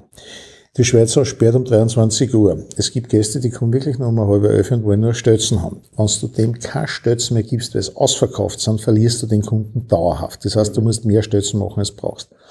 Und jetzt musst du ausrechnen, wie viele Stötzen brauchst du am nächsten Tag, die du vormachen musst. Und die, die du nicht brauchst, schmeißt du nicht. Das ist finanziell ein relativ hoher Verlust. Und wann schmeißt du welche ins Rohr? Ne? Und wann schmeißt du welche ins Rohr? Und die haben sich tatsächlich einen Statistiker im Jahr 1992 oder 94 geleistet und gesagt, so, und jetzt rechnet uns aus, mit einer einfachen Formel. Es sind tatsächlich fünf Parameter, da ist dabei äh, Monatsanfang, Monatsende, Wochenanfang, äh, Wochentag, äh, Wetter und nur irgendein äh, fünften Parameter. Und mit der Formel können sich die ziemlich genau plus minus zehn Stötzen ausrechnen, was sie am nächsten Tag brauchen. Er hat gesagt, wie er die Rechnung von dem Statistiker gekriegt hat, hat sich auf einem äh, Sessel gesetzt, weil er gesagt, boah, das ist aber nicht billig. Nach zwei Monaten hat sich das doppelt und dreifach schon rentiert und er sagt, das war eine seiner besten Entscheidungen. Und das ist, glaube ich, das Problem, was wir haben, wenn ich irgendwo hinkomme und sage, hat das jemand durchgerechnet? Ist das Erste, das kann man ja nicht rechnen. Sage ich, nein, du kannst das nicht rechnen, aber es gibt Leute, die es können. Und wieso vertraut ihr nicht auf Zahlen? Und ich wurde mal Äh, ich bin durchaus immer wieder so ähm, in der Veranda Politik tätig, wo ich mit einigen Politikern zu tun habe. Und ich stelle immer mit Erstaunen fest, wie mehr man dem Gefühl vertraut als einer Zahl. In der Naturwissenschaft sind wir es gewohnt, wenn ich zu einem Experiment hingehe oder irgendwas programmiere, dass ich vorher ein Gefühl habe, was wird denn wahrscheinlich rauskommen. Am Ende des Experiments ist es eine Zahl und die biegt, außer ich einen Fehler gemacht. Die Zahl gewinnt vor dem Gefühl. In, in der, der Naturwissenschaft, aber nicht in komplexen Systemen. Da will ich davor warnen. Ich komme aus der Systemtheorie, bin Neurophysiker. Auch bei komplexen Systemen gibt es, wenn es gut gemacht ist, eine Zahl. Plus eine Messungenauigkeit oder Rechenungenauigkeit. Das gibt's. Das Problem ist, dass das zu finden ist, die irre Hacke. Das kann man jederzeit machen. Äh, in der Politik ist es so, da gewinnt Gefühl vor Zahl. Nehmen wir ein schönes Beispiel. Eine der besten wissenschaftlichen untersuchten Maßnahmen, um dem Klimawandel äh, Herr zu werden, wäre die Einführung von Tempo 100 auf der Autobahn und Tempo 80 auf der Bundesstraße. Es gibt nichts, das sind zwei Formeln, die eigentlich so ziemlich jeder Viertklassler ja. Hauptschul, NMS und Gymnasium sogar lernt. Einfach, billig für alle Beteiligten nämlich. Kein, kaum eine Einschränkung. Und du brauchst kein neues Auto kaufen und nix. Das Einzige ist, du musst nur die Schütteln einmal ändern, was relativ billig ist, und du kannst das morgen einführen. Wir sparen uns, wenn ich jetzt die Zahl hoffentlich richtig im Kopf habe, pro Jahr 160 Millionen Tonnen Benzin. Was das an CO2-Äquivalent ist, wie gar nicht, abgesehen davon, dass die Hälfte der Verkehrstoten auch nur reduziert werden würde. Und das ist eine Maßnahme, die wissenschaftlich, also es gibt nichts, was eindeutiger ist, und was du halt Emotional nicht durchsetzbar. Emotionell. Es, ich ich habe mit vielen Politikerinnen und Politikern verschiedenster Parteien gesprochen, die sagen, Werner, das traue ich mich nicht. Da muss ich jetzt, ich sage dann immer eine schöne Antwort, wenn du Angst vor deiner Wähler hast, stell dich nicht der Wahl. Äh, weil ich kann mich nur erinnern, wir sind alle in dem Alter, Könnt ihr euch noch erinnern, wie die Gurtenpflicht gekommen ist? Mhm. Bei der Gurten, ich habe jetzt vor kurzem das nachrecherchiert, ich habe gefunden. 80er Jahren, ne? Es war so in den 80er Jahren, die Deutschen waren ein paar Jahre vor uns.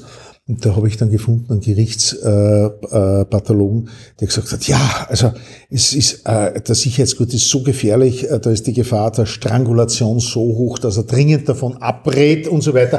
und du verbrennst bei lebendigem äh, Leib im Auto. Ich habe dann einmal angerufen bei der Berufsfeuerwehr Wien und habe gefragt, Freunde, wie oft ist das in den letzten zehn Jahren passiert? Und jetzt kommt's. Herr Gruber, es sind schon Personen im Auto verbrannt, aber da sind wir uns sicher, dass die schon wirklich tot waren. Und wir können uns nicht einmal erinnern, dass das jemals passiert war. Und das war damals auch emotionell. Und. Sind wir, heute denkt keiner mehr drüber. Das sind wir übrigens auch in, in der Corona-Thematik bei einem Punkt, der ganz entscheidend ist. Dieser Pathologe, den du da erwähnst, gilt als Experte. Und man muss in der öffentlichen Kommunikation sehr, sehr unterscheiden. Handelt es sich um Wissenschaftskommunikation oder spricht hier ein sogenannter Experte aus dem Bauch? Weil es genügt in den Medien irgendein Professor oder Doktortitel, dass du als Experte für, für eh alles hergenommen wirst. Die, die, die wirklichen Experten äußern sich nur zu dem, was sie selbst können. Aber da machst du es genau den Punkt auf, auf den ich auch kommen wollte. Und das ist ja genau, darum habe ich vorher von komplexen Systemen gesprochen. Die meisten relevanten Probleme, die wir haben, Covid ist ein gutes Beispiel. Ich will es überhaupt nicht diskutieren, ist ja. über spezielle Maßnahmen oder nicht. Ich will nur eines sagen. Die Idee, dass man der Wissenschaft folgen soll, ich habe die Zitate von Merkel und von anderen, mhm. wir machen ist das, was die Wissenschaft sagt. In, in der Covid gibt es Zitate von Merkel aus 2020 und so weiter. Und auch die Österreicher haben ähnliches gesagt. Was aber niemand dazu gesagt hat, war die Frage, ja, welche Wissenschaftler? Nehmen wir den Virologen, nehmen wir den Epidemiologen, nehmen wir den Mediziner, welchen Mediziner, nehmen wir den Ökonomen, nehmen wir den Pädagogen, weil wir jetzt Schulkinder haben, die eineinhalb Jahre in der Schule waren. Und es hat in der ganzen Corona-Zeit niemand, einen, Ökonomen, niemand einen Evolutionsbiologen gefragt. Etc. Et also ich will es gar nicht, ich will es gar nicht, wir können das fast breiter machen. Und das ist genau das Problem an der Geschichte. Und da haben wir aus meiner Sicht eben nicht einen Wissenschaftler, der dazu was kompetent sagen kann, sondern es kann jeder Wissenschaftler zu bestimmten Aspekten was sagen. Und jetzt komme ich wieder zum Bauchgefühl. Am Ende behaupte ich, brauchen wir kompetente Politik, die sich jetzt, ich sage es mal, sieben Wissenschaftler anhören und dann sagen, ich verstehe. Und es ist immer eine Güterabwägung. Es ist immer eine Güterabwägung. Ich helfe dem einen, schade dem anderen. Kurzfristig, mittelfristig und so weiter. Immer eine Güterabwägung. Und das kann kein Wissenschaftler tun, aus meiner Genau, Überzeugung. da sprechen, wir von, da sprechen wir von Politik Ja. und das ist nicht unser Job. Äh, bei der Güterabwägung, was eine interessante Geschichte ist, wenn mir jetzt jemand fragen würde, Atomkraftwerke ja oder nein, muss man ganz klar sagen, nein. Das Gemeine ist nur, ich entscheide mich nicht für ein Atomkraftwerk oder gegen ein Atomkraftwerk. Ich entscheide mich, wenn ich gegen ein Atomkraftwerk bin, für ein Gaskraftwerk oder ein Wasserkraftwerk. Das heißt, ich habe immer eine Entscheidung. Immer Opportunitätskosten. Ich muss immer in Alternativen denken. Genau, wir haben zum Beispiel, ich kann mich erinnern, wie sehr viele Damen und Herren in Heimburg in der Stopfenreuther Au demonstriert haben, haben aber die Konsequenzen vergessen, dass Dürrenrohr 2 gebaut worden ist, was das Gaskraftwerk war mit dem meisten CO2-Ausstoß ever. Und äh, ja, es ist vielleicht jetzt nur kurz Nur zu dem Thema, wir haben- das gibt es ganz skurrilen Aber, Fall. Ich Entschuldigung, aber Ja. zu Heimburg muss ich schon eins sagen, gell, weil ich bin, war da auch dabei. In Heimburg ging es nicht ums CO2, in Heimburg ging es um Biodiversität und Ja. wir haben heute einen von der IUCN anerkannten, und das muss man erstmal werden, da- Nationalpark. Erich, ich gebe da, ich gebe da viel besseres. Beispiel. Ich, ich, ich, kann dir, ich kann dir Artikel zeigen, wo zum selben Zeitpunkt in Großbritannien Greenpeace gegen die Eröffnung eines der größten Solarkraftwerke in Kent oder wo protestiert hat, mit dem Argument, äh, es würde die Landschaft industrialisieren, womit sie recht haben, bin ich übrigens ihrer Meinung. Zum gleichen Zeitpunkt hat Greenpeace Frankreich gegen Kernkraft demonstriert. Jetzt gerade haben eine ganze Zahl von NGOs in Europa weit protestiert gegen Hydropower, also gegen, gegen Wasserkraft. Ja, okay, wir können mit der Kerze im Keller sitzen. Nur den Keller werden wir dann auch nicht mehr haben, weil das Haus nicht mehr steht. Also die Frage ist, was ist die Alternative? Vielleicht ganz kurz, um wieder darauf zurückzukommen, auf die Experten in der Corona-Krise. Da gibt's was ganz was Spannendes, was total untergegangen ist in der ganzen Medienlandschaft. Es hat einen einzigen Politiker gegeben, der etwas gemacht hat, was du wirklich trauen musst. Der hat sich nämlich nicht auf Experten, die man unmittelbar befragen kann, verlassen, sondern auf Experten, die etwas geschrieben haben vor ungefähr zehn Jahren. Und zwar, der hat das Handbuch für, Ep äh, für Epidemien äh, sich gekauft. Die nächste Buchhandlung gegangen hat sich das bestellt. Das heißt, er hat Fachwissen, aber nicht ein Fachwissen, das jetzt von unmittelbar irgendjemand getrieben wird. Was einmal ein wichtiger Punkt ist. Das heißt, es gibt keine Emotionen, die da dahinter stehen, dass einer jemand anderen ein Kreidel legen will oder sonst irgendwas und da keine persönlichen Emotionen dabei sind, dass man sagt, ja, die Keine Pharmaindustrie- akute Ver Ver Verzehrung. Ne? und der, das war übrigens der Bürgermeister von Rostock. Und der Bürgermeister von Rostock hat dieses Buch gelesen. Er war ein parteifreier Bürgermeister, das ist auch noch wichtig. Und dann hat der gesagt, so Freunde, wir haben jetzt die Situation, na, wenn ich nach diesem Handbuch gehe, müssen wir morgen Maskenpflicht auf allen öffentlichen Plätzen einführen. Wir müssen das, das, das machen. Worauf seine ganzen Gemeinderatskollegen gesagt haben, bist du deppert? Das können wir nicht machen. Sagt er, Freunde, das ist das Handbuch für Epidemiologie.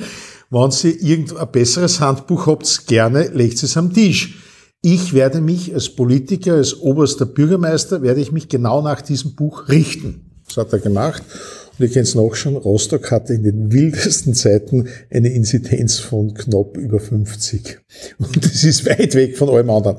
Er hatte nämlich eins gemacht, der hat, da steht so schön drinnen in diesem Handbuch, ein Lockdown ist dann auszurufen, wenn an drei aufeinanderfolgenden Tagen ein exponentieller Anstieg erkennbar ist. Nicht so wie bei uns, oder jetzt, ich sage jetzt in Deutschland, wo es Gasen hat, wir richten uns sehr nach die Wissenschaftler, ich kann mich erinnern, ich war selber, äh, weil ich habe tatsächlich äh, Epidemien, nicht Pandemien, aber Epidemien vor 25 Jahren selber gerechnet. Und da ist es so, äh, da gilt jeden Tag, den du zu spät einen Lockdown ausrufst, verlierst du nach hinten eine Woche. Und unsere Politikerinnen und Politiker haben zwar, ja, wir wollen einen Lockdown, ja, ihr wollt immer nur einen Lockdown und alle wegsperren. Äh, Der Salzburger Landeshauptmann hat ja das sogar explizit gesagt, dass die Wissenschaftler eh nichts anderes wollen. Und die Politik hat dann einfach zu spät, wo sie gesehen hat, so, jetzt geht's nicht mehr anders, äh, hat dann darauf reagiert. Und der Rostocker Bürgermeister hat genau zum richtigen Zeitpunkt reagiert, was dazu geführt hat. Rostock hatte in der Weihnachtszeit offen, sprich Weihnachtseinkäufe konnten gemacht werden. Und ich kann mich nur erinnern, wie wir äh, vorgeschlagen haben, sowohl der Bundesregierung als auch anderen Institutionen, zu sagen, bitte, wir machen im, bitte im Mitte Oktober machen wir einen Lockdown, dann ist es garantiert Mitte November, spätestens Ende November vorbei und wir kennen das ganze Weihnachtsgeschäft, wir kennen die gesamte Adventszeit. Na, was ist passiert? Die Adventszeit haben wir zugehabt und es ist dann, glaube ich, erst zwei, drei Tage vor Weihnachten aufgemacht worden. Mhm. Katastrophaler Schaden für die Wirtschaft, weil die Politik der Wissenschaft letztendlich bei den Zahlen nicht vertraut hat. Und das sind dann genau die Dinge, und deswegen würde ich da nicht der Wissenschaft die Vorwürfe machen, sondern der Politik, wo einfach das mangelnde Vertrauen schlicht und einfach da ist. Und die Güterabwägung braucht man natürlich nicht reden. Ja, es ist immer eine Güterabwägung. Aber wir haben, da sind wir auch wieder so ein Punkt. Meines Wissens nach haben die, äh, es gibt ja Epidemie-Handbücher, gab es auch für die USA und für Großbritannien. Und meines Wissens nach stand in diesen explizit drinnen, dass äh, Lockdowns kein geeignetes Mittel sind, äh, um solche Pandemien zu bekämpfen. Gibt's gab es auch ein einflussreiches Paper, das ungefähr zehn Jahre alt ist, muss ich raussuchen. Jetzt gibt es übrigens Cochrane-Institut, die führende äh, Medizin, äh, wie sagt man, Stelle, die medizinische Studien bewertet, mhm. sagt, Metastudien. Ja. es gibt ja. keinen Beleg, dass das Maskentragen die aus, Bevölker aus, aus der gesamtpolitischen Sicht einen Wertbeitrag geleistet hat. Ich sage das jetzt einmal ganz nüchtern, ich kenne mich mit dem nicht aus, ich sage nur, das hat es Cochrane gesagt. Da gibt es zwei Möglichkeiten aus meiner Sicht. Erstens, wir haben über Jahre Milliarden Menschen mit Masken versehen, obwohl es unsinnig war. Oder zweitens, wir hatten nicht genug Wissen, kein, der Wissensstand war nicht groß genug, was ich auch akzeptieren würde. Wir haben damit begonnen, wir haben damit begonnen als Vors Vorsorgemaßnahme, das würde ich verstehen, weil Nassim Taleb das zu Recht kritisiert, Absence of Evidence ist nicht Evidence of Absence. Völlig richtig. Also die Abwesenheit von Belegen ist kein Beleg dafür, dass was nicht funktioniert. Nur ab dem ersten Tag, wo ich Maskenpflicht verschreibe und feststelle, dass ich keine Studienlage habe, die gut genug ist, muss ich sofort eine Studie nach der anderen autorisieren, weil ich ja hunderte Millionen oder Milliarden Menschen hier etwas aufzwinge, ohne tatsächlich die Evidenz dafür zu haben. Das eine oder das andere, beides schaut nicht gut aus. Jetzt müssen wir zwei Aber Dinge... Nein, nein, muss ich schon, schon konkret zum, zum, zum... Also eigentlich ist das ein Thema, über das ich nicht reden möchte, weil es nicht mein Fachgebiet ist. Ich kann dir dann sagen, was über die Leute... Ich rede nur methodisch. Über die Leute, die nicht an solche Dinge glauben, ja. Aber ich halte es für relativ absurd zu glauben, dass etwas keinen Einfluss hat, was definitiv in der Lage ist, nicht nur Tröpfcheninfektionen ja, ich kann nicht beurteilen. Ich sage aufzuhalten. Cochrane, letzte das wird wahrscheinlich daran liegen, dass die Leute die Masken nicht richtig getragen haben. Ja, aber das ist ebenfalls ein wesentlicher Befund. Also, natürlich, natürlich. Ich glaube, ja. es wird über diese Pandemie werden noch tausende Dissertationen und ja. wissenschaftliche Arbeiten geschrieben werden. Zwei Sachen, äh, die ich persönlich mitnehme. Das erste, ich, na, drei Sachen eigentlich. Das erste, dass wenn ich eine Maßnahme, die relativ gelinde ist, und Maskentragen ist gelinde, es gilt für mich, äh, ich fast alle relevanten Prüfungen mit alle gefährlichen Sachen. Es gibt einen Grundsatz in der Technik, Safety first. Lieber einmal eins zu viel, vor allem hat jetzt das Maskentragen jetzt nicht irgendwelche größten Probleme verursacht, muss man jetzt auch ganz ehrlich sagen. Bei Kindern und Jugendlichen? Bei Kindern und Jugendlichen, ja, der denke jetzt dran, genauso die Kinder und Jugendlichen, die jetzt gerade in Kellern in der Ukraine sitzen und unsere äh, Großeltern und Urgroßeltern, äh, die im Zweiten Weltkrieg in die Keller gesessen sind. Es war auch nicht lustig. Und ich habe auch mit einigen Neurologen geredet, äh, jedes Mal, wenn im Fernsehen ein großer Bericht kommt, dass die Kinder schwerste Schäden davon getragen haben. Du hast am nächsten Tag äh, äh, in der Ambulanz sehr viele Leute und das ebbt dann tatsächlich ab. Und unser Hauptproblem ist, wir bräuchten mehr Kinder- und Jugendpsychiatrie, aber das hat nichts mit der Pandemie zu tun, sondern ja. prinzipiell.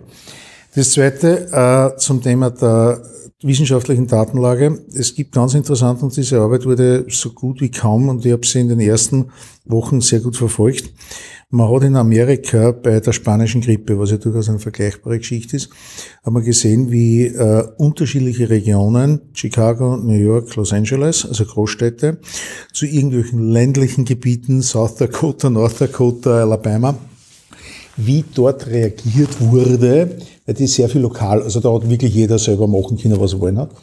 Und da hat man ganz klar gesehen, dass welche Maßnahme welchen Einfluss macht. Und da hat man sehr wohl gesehen, dass das Maskentragen, die haben nämlich damals auch schon Masken getragen, äh, das sehr wohl einen Einfluss hat. Und ich nehme jetzt das Beispiel Rostock. Rostock ist eines der Beispiele, da hat sich jemand ganz genau exaktest an das Handbuch gehalten, das lässt sich dann sogar wissenschaftlich revidieren, er sagt, das passiert und der hat nach Strich und Komma, wo er sagt, ich bin nicht Fachmann, die das geschrieben haben, haben sich exakt angehalten. Und vielleicht nur der dritte Punkt, den ich bei dem Ganzen mitnehme, äh, ich bin Physiker. Ich will nicht sagen, dass wir asozial sind, aber wenn wir dann einmal in der Wissenschaft eintauchen, sind wir durchaus nicht mit so vielen Leuten zusammen. Eines hat diese Pandemie gezeigt, dass der Mensch ein soziales Wesen ist. Und das in einer Art und Weise, was wir vorher so nicht gekannt haben. Und was ganz interessant ist, vielleicht nur das allerletzte von meiner Warte zu dem Thema. Ich habe mit einer äh, Politikwissenschaftlerin ein längeres Gespräch gehabt, die sie gesagt hat, für mich war die Pandemie das Beste, was mir passieren kann, weil wir in Extremsituationen gesehen haben, wie sich Menschen am Arbeitsmarkt verhalten. Habt ihr das gewusst, dass im Lockdown 1, wo ja nicht, wo viele nicht gewusst haben, wie geht's beruflich weiter, wird es die Firma nachher noch geben, wie schaut's aus? Im Lockdown 1 haben über drei Prozent der Bevölkerung gekündigt. Nicht rausgeschmissen, wir haben mhm. selbstständig, weil sie sind draufgekommen, ich komme eigentlich mit weniger Geld Ach, super aus, zurecht. will eigentlich in meinem Leben ganz was anderes machen mhm. und haben sich jetzt, und das ist übrigens auch ein Teil des Arbeitskräftemangels, den wir haben, dass einfach Leute draufgekommen sind, ich, Andere Ich habe jetzt erstmalig Zeit gehabt, über mein Leben nachzudenken. Und das ist vielleicht, und jetzt schließt sich der Kreis wieder zu den Statistikern äh, und die Kritik an dem Wirtschaftsstudium oder an der Nicht-Einhalten des, was man im Wirtschaftsstudium lernt. Äh, ich habe mir eins angewohnt als Direktor vom Planetarium der Stadt Wien, dass ich mir einen Nachmittag in der Woche, es war meistens der Freitagnachmittag, mich ins Café ausgesetzt habe. Und ich habe das als Arbeitszeit verrechnet. Ich habe keine Zeitung liegen gehabt, ich habe nichts, keine wissenschaftliche Literatur, nur ein paar leere blauen Papier. Meine Mitarbeiter haben das gefürchtet, nämlich nach ungefähr einer halben Stunde, wo der Tages, das Tagesrauschen verschwunden ist, begann ich darüber nachzudenken, was gefällt mir an meinem Haus, was gefällt mir nicht, was muss man verbessern. Und Zugfahrten war nur fürchterlicher, weil dann bin ich nach zehn Stunden Zugfahrt zurückgekommen und am nächsten Tag in der Früh in das Büro gekommen. Ich glaube, was uns fehlt, und das ist im, sowohl im gehobenen Spitzenmanagement als auch im, in der Politik, die sind sehr stark getrieben, ein Termin nach dem mhm. anderen, mhm. sich Zeit zu nehmen, nachzudenken. Und ja. das gilt, glaube ich, jetzt sowohl für einen Spitzenpolitiker als auch für jemand, der daheim äh, sein Kind, Tochter betreut und so weiter. Und es gilt für die Uni und Schule. Ich frage immer die, ich frage immer meine Studenten, woher der Begriff der Schule kommt.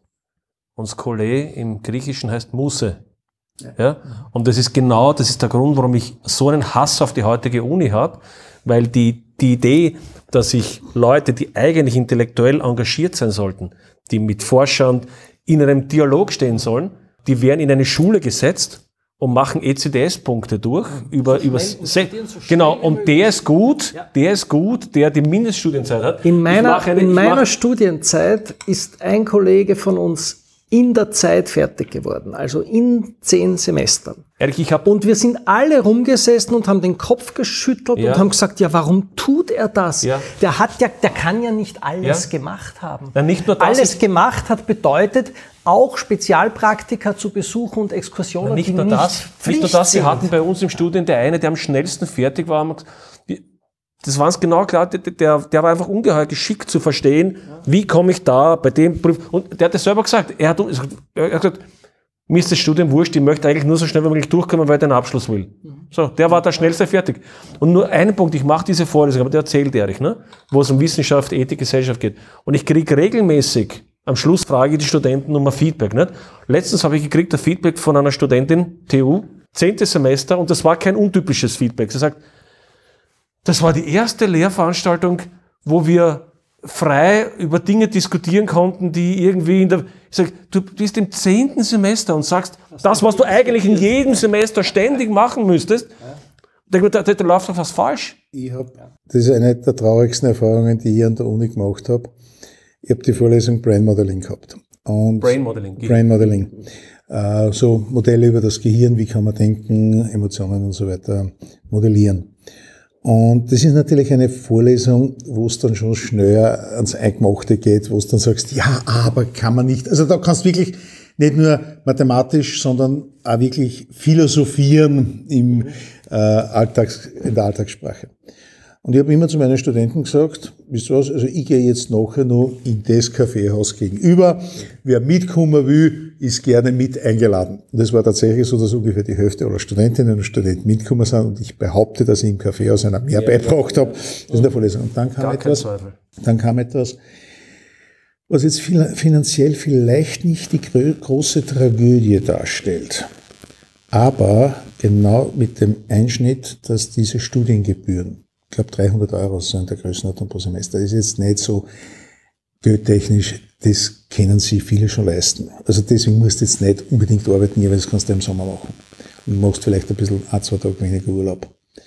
Und genau mit Einführung dieser Studiengebühren, meine Studenten gesagt, Herr Gruber, ich würde noch wahnsinnig gerne mit Ihnen auf einen Kaffee gehen, aber ich muss schon zu in die nächste Vorlesung. Ich muss schon, und damit bekam die Industrialisierung der Universität, und ich kann mich nur erinnern, wir sind mit Kollegen, Ausbildung statt Bildung. ja, und wir sind mit, Kol- wir sind einmal mit dem Kollegenkreis zusammengesessen und haben zu viert die, den Quantensprung uns durchdiskutiert und das war brutale Arbeit. Du hast zwar gesehen, da sitzen vier Leute in einem Kaffeehaus, jeder einen kleinen braunen, weil wir haben uns nicht leisten können, zig Stunden und haben heftigste Emotionen über das Konzept Quantensprung.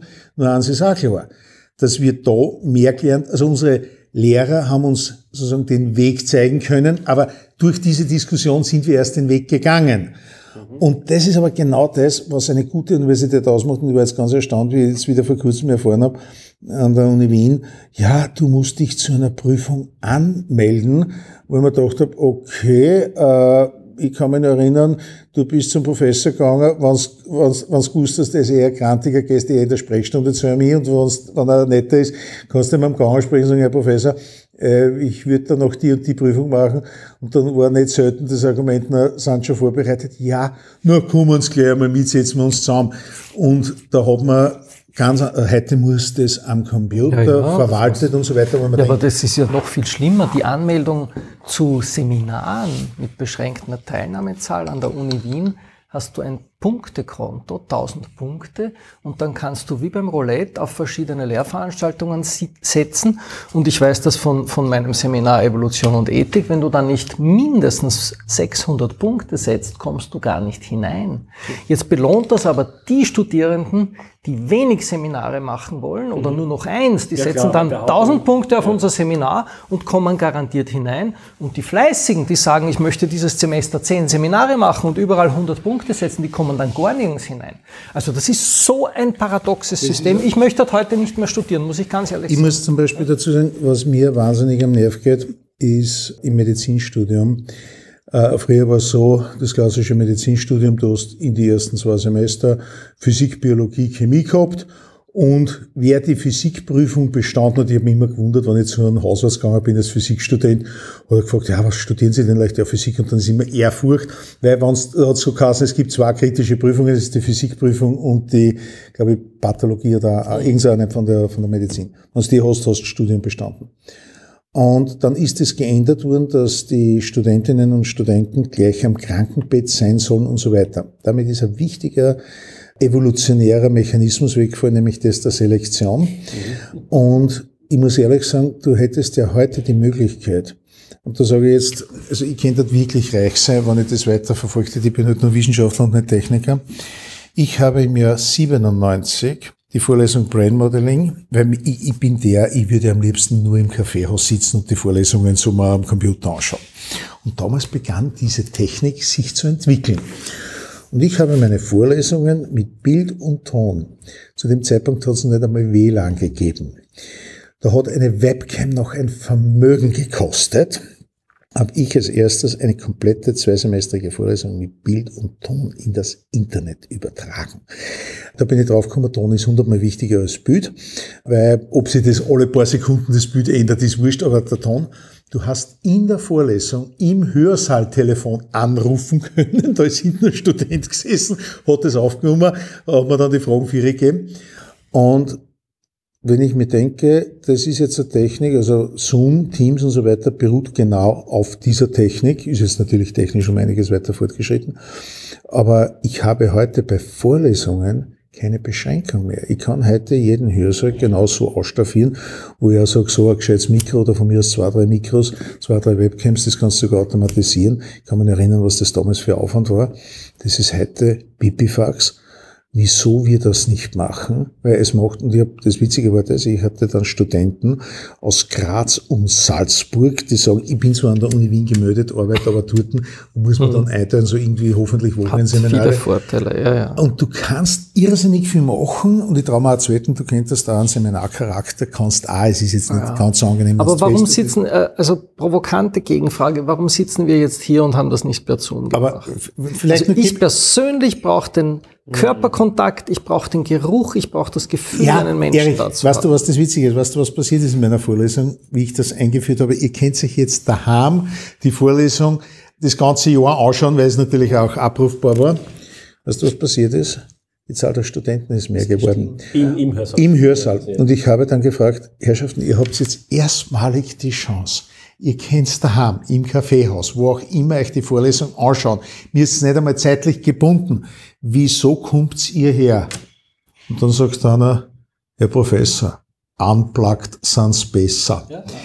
Uh, und das, was du jetzt machst mit, nur, was ich meine ist, für den Bereich eines Medizinstudiums die ersten zwei Semester, wo ich sage, da ist mir wurscht, ob ich mein Hörsaal 10.000 oder 20.000 Leute sitzen, die Prüfung ist nachher genauso hart oder nicht. Und was vielleicht noch den, die eine Bemerkung, und ich glaube, da haben wir ein Problem in der Bevölkerung. Die Bevölkerung sagt, ja, wir machen all diese Maßnahmen, um die Obizara, die Studenten, die nicht wirklich studieren, die vom Beruf Sohn oder Tochter sind, dass wir die abhalten. Und da sage ich ganz ehrlich, es ist in meiner Vorlesung vollkommen wurscht.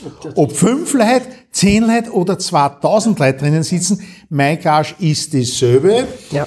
Die Hörsaalausstattung, wir haben ausreichend Hörsäle und zur Not Gäste, weichst du ein bisschen aus ins Internet. Da habe ich kein Problem damit. Und diese die politischen Maßnahmen zielen darauf ab, dass es keine Studienabbrecher mehr gibt. Ja. Und ich sage immer, wo sollen wir denn unsere guten Journalisten herbekommen? Das sind nämlich alle Studienabbrecher. Ja, das ist richtig. Das ist das eine. Und das andere ist, aber ich glaube, da ist eine, da steckt ein fundamentaleres systemisches Problem dahinter. Das findest du in der Politik, in Unternehmen, überall.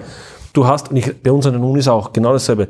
Was passiert ist vom schematisch immer Folgendes. Du hast so und so viele Leute, die was machen mit relativen Freiheitsgraden dann gibt es eine gewisse Zahl an Leuten, die das ausnutzen. Entweder Dozenten, die mit dem Fuß am Tisch, die nichts arbeiten oder irgend, irgendwas machen, was halt ausnützen das System. So. Und jetzt kommt der superschlaue Dekan oder Manager oder wer immer es gerade in der Position ist darauf, das kann ja nicht sein, dass da jemand das System. Und es wird eine neue Regel, eine neue Regel mit einer neuen Prüfung. Jetzt hast du auf einmal, weil 2% oder 5% das System ausgenutzt haben, hast du das 95% beschädigt, weil die anderen 95% haben das auf einmal an Freiheitsgraden verloren. Mhm. Weil die, die vorher mit Freiheitsgraden unterrichten konnten, die Guten, die müssen jetzt die Diplomarbeit, du musst jetzt an der TU die Diplomarbeit einreichen, damit es von einem Komitee geprüft wird. Warum?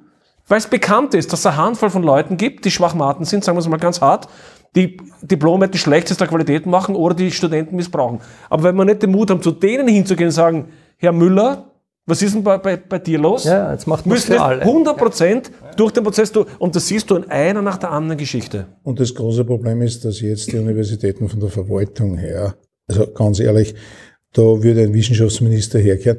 Also ein Paradebeispiel.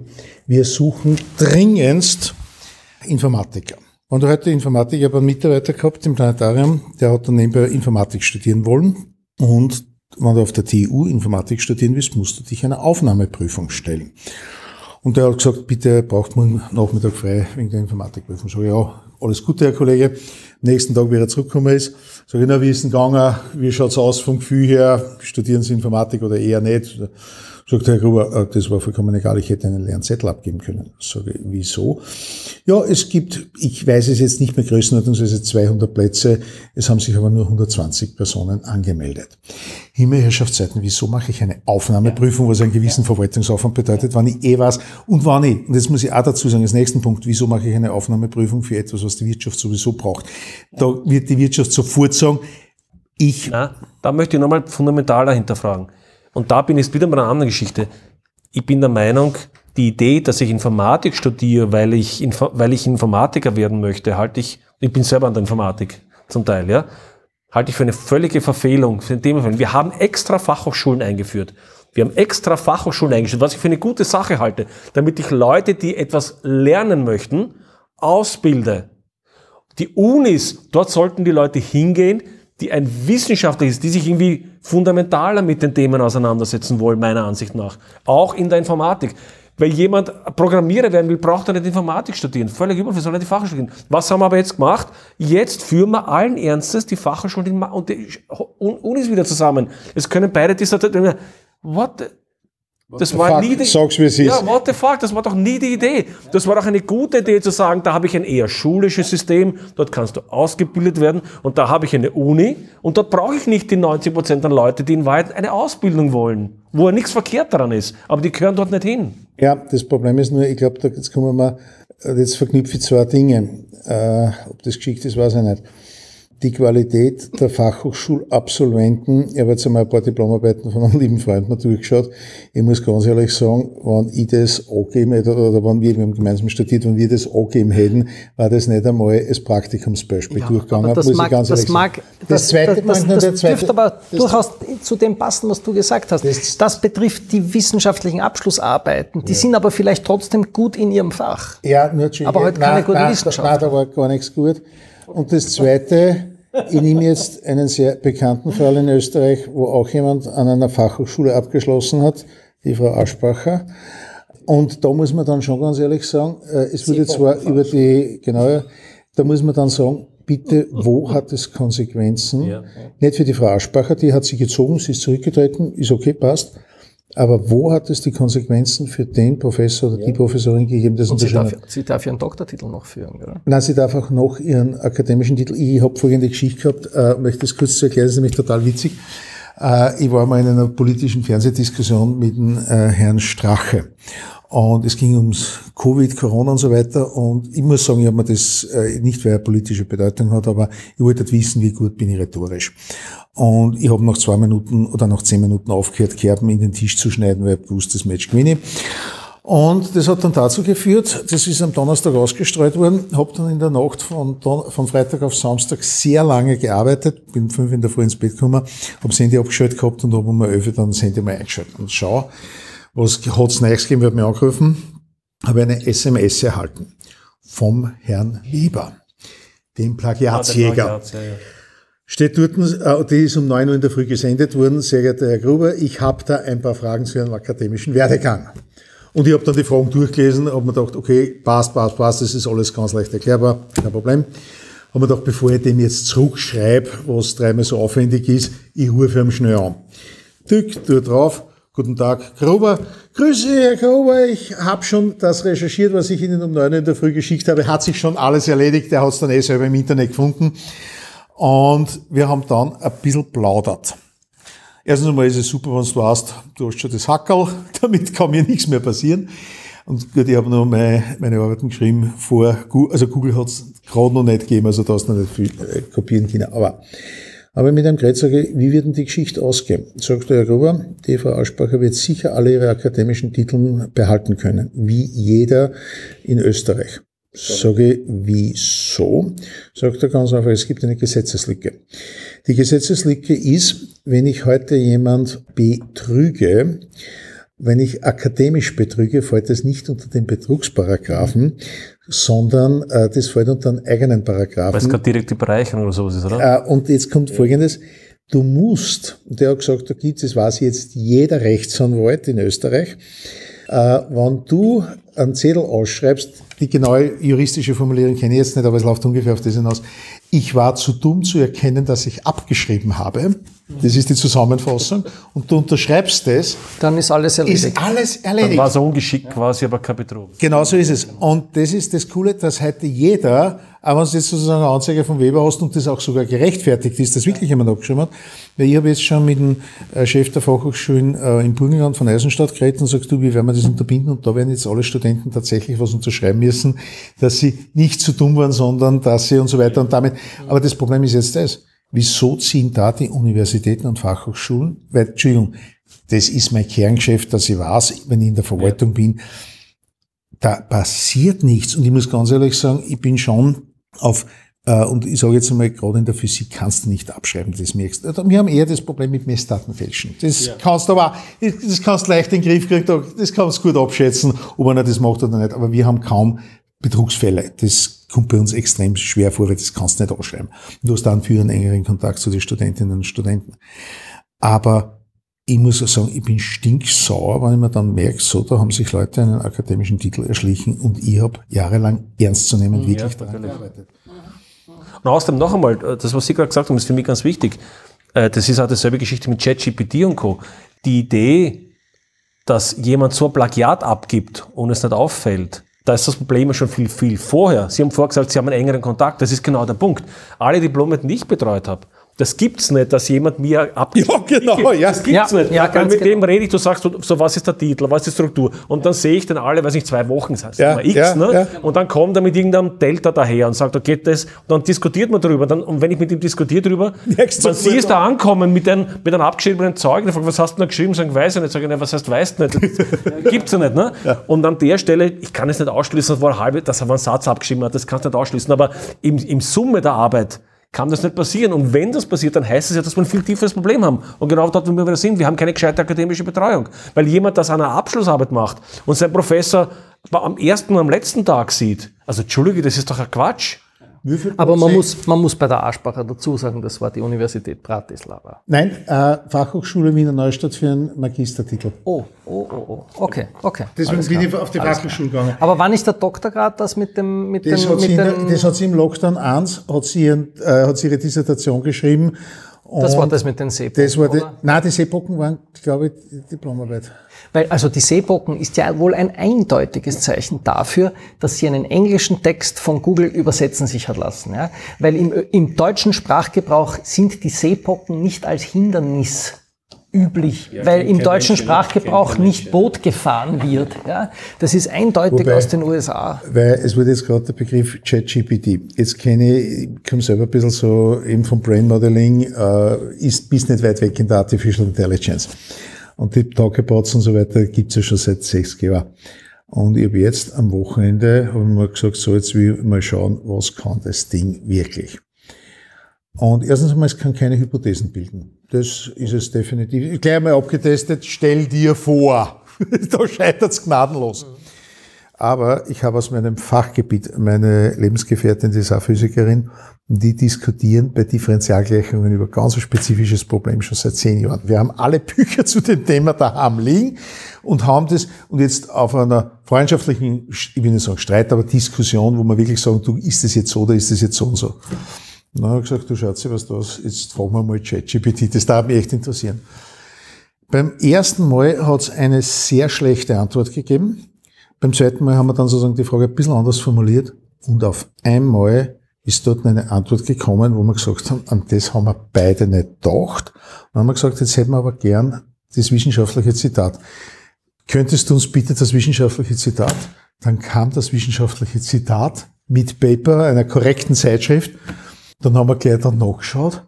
Und ich muss ganz ehrlich sagen, da habe ich gesehen, das ist nämlich ein extrem spezifisches Wissen. Das ist wahrscheinlich was, da gibt es in Österreich keine fünf Leute, dass das fragen kannst. Na klar, und der Computer kann darauf zugreifen. Wo ich mir gedacht habe, wir haben das echt gesehen, wo ich mir gedacht habe, äh, oder ich habe dann einmal aus meinem Arbeitsgebiet immer gedacht, so, ich habe jetzt da, glaube ich, weil ich mit in den letzten Wochen dann was eingearbeitet und das ist, da gibt es sehr viele Papers, die das sehr schwammig formulieren. Und man dachte so, jetzt stelle ich genau diese Frage ChatGPT und das hat eine sehr klare Antwort, nämlich viel komprimierter, aber genau das, was ich dann eh schon in meinem Gehirn hatte. Und das war sozusagen eine schöne Bestätigung von dem, was ich mir in den letzten Tagen zusammengereimt habe. Weil man gedacht habe, okay, da muss ich sagen, ist nicht beeindruckend. Die wirkliche Gefahr, die wir jetzt haben, ist einfach das, dass ich weiß, meine Selbstkritik bin, liege ich richtig mit meinen Ideen und auch hat der Kollege, das, was der genau geschrieben hat, ich hasse nichts mehr, als wenn man Leute Videos schicken und sagen, du schau dir das Video von dem Wissenschaftler so und so an. Es hat einen guten Grund, dass wir nicht Videos veröffentlichen, sondern dass wir in Zeitschriften, weil da kann ich den Ansatz dreimal durchlesen und wenn er auf Englisch ist, kann ich mir dann nur mal jedes Mal die genaue Wortbedeutung, was meint er wirklich. Bei einem Video kann ich, und ich habe selber oft genug im Fernsehen aufgetreten, dass ich weiß, du kannst bei die, wenn es einmal schwer zum Erklären ist, kannst du mal mit einem rhetorischen Schmäh äh, oder einer Handbewegung, kannst du echt ablenken und es fällt wirklich nur noch dem extremen Fachmann aufzusagen, ist jetzt nicht ganz sauber. Für einen Laien katastrophal. Und da wird ChatGPT nur ein Vielfaches mehr an Problemen mit, ich sage jetzt mal mit Impfgegnern oder Wissenschaftsleugnern mhm. liefern als äh, äh, YouTube. Da sind wir eh zurück bei dem Thema, über das ich ja äh, am liebsten spreche, nämlich diese, diese Wissenschaftsleugner. Ja? Und die, die Frage, ist die Gesellschaft gespalten? Und wir haben äh, ich habe in letzter Zeit viele äh, oder etliche Masterarbeiten und Bachelorarbeiten vergeben zu diesem, zu diesem Themenkreis. Und es sind sehr interessante Sachen rausgekommen, werden die auch du noch nicht kennen kannst. Äh, also zunächst mal banal, biologisches Wissen korreliert negativ mit dem Glauben an Alternativmedizin und mit dem sogenannten Paranormal Belief, also dem Aberglauben sozusagen. Also kurz gesagt, wenn ich besser Bildung, biologisch Bildung gebildet bin. schützt vor Aberglauben. Okay. Ja, logisch und klar, äh, aber wir haben es bestätigt quantitativ. Ja. Aber jetzt wird es spannend. Äh, alles andere fällt sozusagen wirklich in den gleichen Topf. Egal, ob du kein Fluorid verwendest bei der Zahncreme, ob du Impfgegner bist, ob du glaubst, dass Milch sehr ungesund ist, weil sie verschleimt und ein Kalziumräuber ist. All diese Aspekte korrelieren mit der Paranormal Belief Skill, also korrelieren mit dem Aberglauben im weiteren Sinn. Und das Allerspannendste, jüngste Untersuchung, Xenophobie.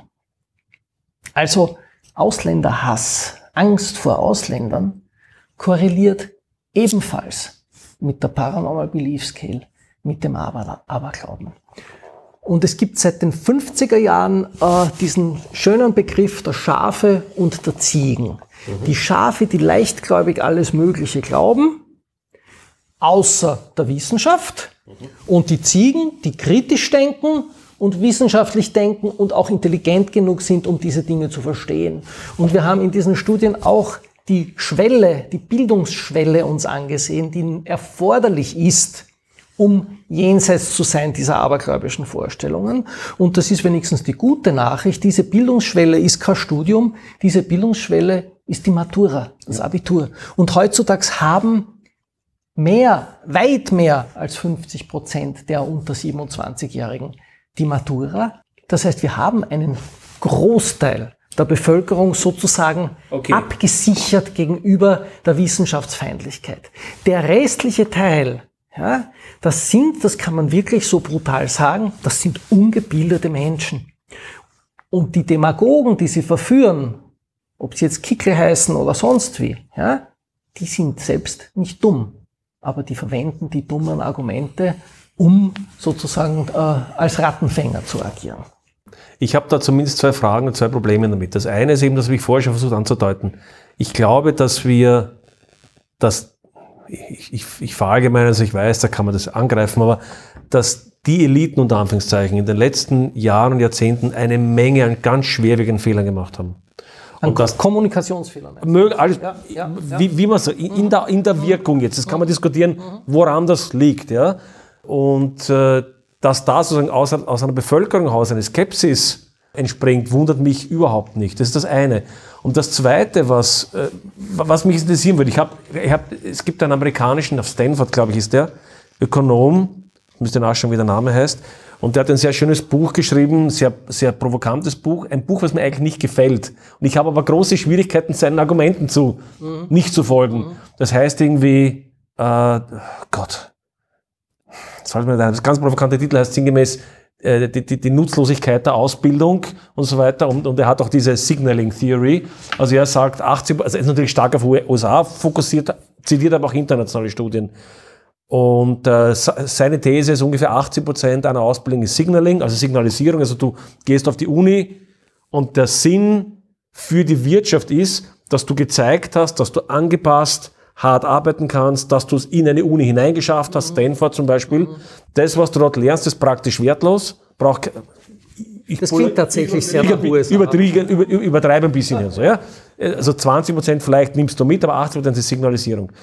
Und seine These ist, dass das ist am schlimmsten in der oberen am oberen Ende der Ausbildung, am wenigsten der unteren, also quasi die basalen Fähigkeiten, Lesen, Schreiben, da nimmst du im Kern auf was mit. Aber schon im College und so weiter ist es nach seiner These sehr, sehr schlecht. Und er belegt das mit zahlreichen Studien, unter anderem aus den Retention-Studien, wo sie Leute äh, nach Jahren fragen, irgendwelche ganz elementaren Sachen aus der Physik, aus der Biologie, aus den Sprachen feststellen, die merken sich praktisch nichts. Und jetzt frage ich mich, stimmt das oder stimmt das nicht? Und ich möchte das eigentlich nicht glauben. Es stimmt nicht. Bitte. Äh, ja. Und zwar, ich glaube, also, jetzt wäre nämlich das Spannende, ob in diesen Studien auch Personen untersucht worden sind, die nicht, und ich gehe mal davon aus, die werden eher die Erfolgreichen äh, sich angesehen haben, die nicht erfolgreich sind und die aus dem ganzen System Ja. rausgefallen sind. Ja. Das Problem ist nämlich das, eh, wir haben heute schon einmal gesagt, das Problem ist, dass viele, die ihr Studium absolvieren, dieses Wissen nicht in ihr Berufsfeld mitnehmen. Ich sage jetzt nur die Statistik und die Wichtigkeit von Statistik äh, in der Wirtschaft. Ich kenne einige ganz große Wirtschaftsbosse, die einfach sagen, du, das, na, das bringt's nicht. Ich dann sagen muss, du schon her, ich kann da aber andere Beispiele bringen, wo es sehr wohl was bringt.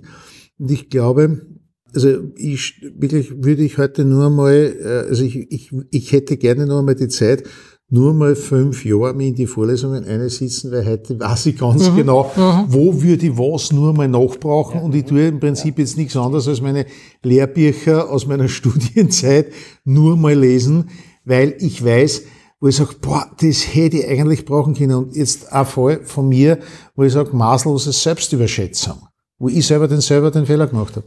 Ich habe vor, ich kann sehr gut programmieren. Ich habe Programmieren gelernt, da war Pascal, äh, Quick Basic und C, das war dann schon Forth und Fortran. Also ich habe das wirklich sehr gut gekonnt. Und ich hab, die letzten 15 Jahre bin ich nicht zum Programmieren gekommen und es ist in den letzten 15 Jahren der, oder eigentlich schon 20 Jahre, den Bereich der objektorientierten Programmierung dazugekommen. Es ist eine ganz eine andere Art zu denken, wie man programmiert. Und es gibt die wunderbare Programmiersprache Python. Und Python hat den Vorteil, du kannst objektorientiert programmieren, musst das aber für viele Probleme nicht. Da habe ich mir gedacht, boah, super, ich will schnell was programmieren. Mache ich schnell mit Python und hatte tatsächlich einige netten Erfolge und habe mir dann ein paar Probleme durchprogrammieren können. Und dann bin ich draufgekommen, eigentlich würde ich nur das mitprogrammieren wollen und dann wäre nur praktisch, wenn man nur das mitprogrammiert und das, dann ist aus aus einem einfachen Programm ein sehr komplexes Programm geworden, wo du nimmer am objektorientierten Programmieren vorbei kannst. Ich bin manche wirklich Nächte gesessen, wie geht denn das jetzt? Und habe mir dann schon zu helfen gewusst. Dann bin ich vor ein paar Wochen draufgekommen, dass es wahrscheinlich, weil ich habe jetzt ungefähr, jetzt kann ich objektorientiert programmieren. Ich habe für, für den ganzen Prozess, ich sage mal anderthalb Jahre, reale Arbeitszeit benötigt. Hätte ich mir irgendwo einen guten Kurs in objektorientierter Programmierung geleistet, was auch nicht die Welt kostet, hätte ich nach einem halben Jahr dasselbe Kinder, was ich nach anderthalb Jahren kann. Ja, auch ich hätte es wissen sollen. Fachkompetenz und Ausbildung. Aber das, das Bildung widerspricht, wirkt. das widerspricht übrigens überhaupt nicht dem, was der Stanford-Mann sagt. Der sagt ganz genau das, du lernst die Dinge in der praktischen Nutzung, im Verwenden. Aber er kritisiert ganz stark das, was in den Schulen und Unis passiert. Er sagt, die Leute gehen, was Gott wie lang, in die Schule und danach, ein halbes Jahr danach fragst du sie, und sie haben praktisch null Wissen. Die wissen nicht einmal, wann der amerikanische sind- Bürgerkrieg war Aber und so das sind genau die Leute, die du erwähnt hast vorher. Die Leute, die auf die Schule oder die Uni gehen, um ihren Abschluss endlich zu haben, das um der dann was offenbar. anderes Nach zu der machen. Logik ist es der Großteil. Das wage ich zu bezweifeln. Also ich kann mich erinnern, vor 20 Jahren, das ist sicher schon mindestens 20 Jahre her, habe ich ein Gespräch zweier Schulkollegen von mir mit angehört. Äh, Und der eine hat zum anderen gesagt, du musst jetzt langsam in deinem Alter schauen, dass du weg vom Fachlichen kommst und rein ins Management, sonst endest du als Fachidiot. Und ich bin daneben gesessen und habe kein Wort verstanden und ich habe mir gedacht, ja, ich studiere doch nicht etwas, um dann davon wegzukommen. Das ist ja vollkommen absurd. Aber offenbar, also zumindestens die, die in höhere Positionen wollen, ausgerechnet die, die dann Verantwortung haben, sind die, die vom Fachlichen nichts halten. Das finde ich wirklich, das finde ich zum Fürchten. Was aber auch wiederum aus dem Anreizsystem heraus logisch ist, weil wenn du heute in einem, auch in Wissenschaftsmanagement nach oben kommen willst, musst du in erster Linie Administration, Antragswesen, diese Sachen beherrschen. Und das ist ja eine Selektion. Äh, Ja, Vorsicht, Vorsicht, jetzt äh, bringe ich wieder Lockdown 1. Lockdown 1 hat dazu geführt, dass viele Damen und Herren über ihr Leben nachgedacht haben. Mhm. Und ich muss auch dazu sagen, ich habe auch dazu gehört. Äh, habe allerdings auch das Glück, dass ich mir so immer wieder Zeit zum Nachdenken nehme und stelle mir oft genug die Frage, was will ich in meinem Leben noch machen? Und da ist genau das, wenn du dir diese Zeit nicht nimmst, bist du gewohnt, du willst in die nächsthöhere Kategorie aufsteigen. Du denkst automatisch, was muss ich dazu tun? Und fragst dich, wie ist es eigentlich? Hamsterrad. Es, du bist dann wie im Hamsterrad. Und das ist, glaube ich, genau das Problem, was wir heute haben, dass wir in einer Welt leben, wo viele Leute wenig über das, was sie wirklich wollen, nachdenken. Es schreibt jeder, ja, du bist dann frei, wenn und so weiter und so fort. Aber die, sich die Mühe zu machen, einmal über etwas in Ruhe nachzudenken, das machen sehr wenige. Und das ist jetzt wurscht, wie der Bildungsstandard ist. Das ist tatsächlich, manche nutzen ein bisschen den Urlaub, aber wo will ich hin, was will ich aus meinem Leben machen? Und wir haben nur das Einzige, das Streben nach Geld, wissen wir alle, ist es am Ende des Tages nicht. Ich kenne sehr viele Damen und Herren, jetzt vor kurzem äh, durchaus einen sehr äh, Österreich, äh, in Österreich sehr äh, reichen Menschen kennengelernt. Und der hat mir gesagt, ja, und jetzt habe ich mir da eine Villa in Nizza gekauft. Und dann haben wir die Bilder gezeigt und gesagt, ja, das war ein Schnäppchen, das muss allerdings jetzt umgebaut werden. Dann habe ich ihn ein halbes Jahr später wieder getroffen. Und gesagt, ja, also ich war jetzt da ungefähr drei Monate in Nizza und habe jetzt diese Villa umgebaut. Da siehst du, wie ich gerade die Fliesen selber lege. Und ich habe ihm dann angeschaut, sage ich, du, sei mir nicht besser, wieso hast du denn nicht Handwerker kommen lassen? Ja, die können das nicht. Das heißt, du hast jetzt sehr viel Geld ausgegeben, dass du einen Altbauhit selber renovierst. Ganz ehrlich, war das das Konzept? Sagt er, nein, aber es hat mir eigentlich Spaß gemacht. Sage ich. Und das ist jetzt genau der Punkt. Der hat wahnsinnig viel Geld und diese Villa kostet ab zig Millionen Euro. Und der hat sie drei Monate, und der hat nicht so viel Knitter Zeit, dort und dort der hat selber Fliesen gelegt. Wo ich dann mit ihm geredet habe, sage ich, hast du eigentlich jemals in deinem Leben drüber nachgedacht, was du willst? Sagt der Werner, äh, harte Frage, und er ist ihm dann, dass er wirklich gesagt hat, ja, okay, er hat jetzt eh so viel Geld, dass er sich eigentlich um nichts mehr kümmern muss, und jetzt kann er das machen, was er eigentlich will. Aber das ist, ich, ich glaube, ich würde das, um am Anfang zuzukommen, ich würde das sogar verallgemeinern, nicht? Da geht es nicht nur ums eigene Leben, sondern es geht immer um die Frage, diese Reflexion und das Gehirn, glaube ich, braucht einfach Zeit, um Dinge verarbeiten zu können, um auch unterschiedliche Eindrücke zu bekommen. Und egal, ob ich in der Wissenschaft tätig bin, wenn du im Wissenschaftsradl von der Früh bis am Abend in Meetings bist, dann hast du dort das depperte Meeting und dann das und das und dann fliegst von der Konferenz zu Konferenz und da wird das der Lisma gemacht, Wissenschaftstouristen Touristen oder sowas, die, die um die Welt chatten, bis sie gar keinen klaren Gedanken mehr fassen können. Ne?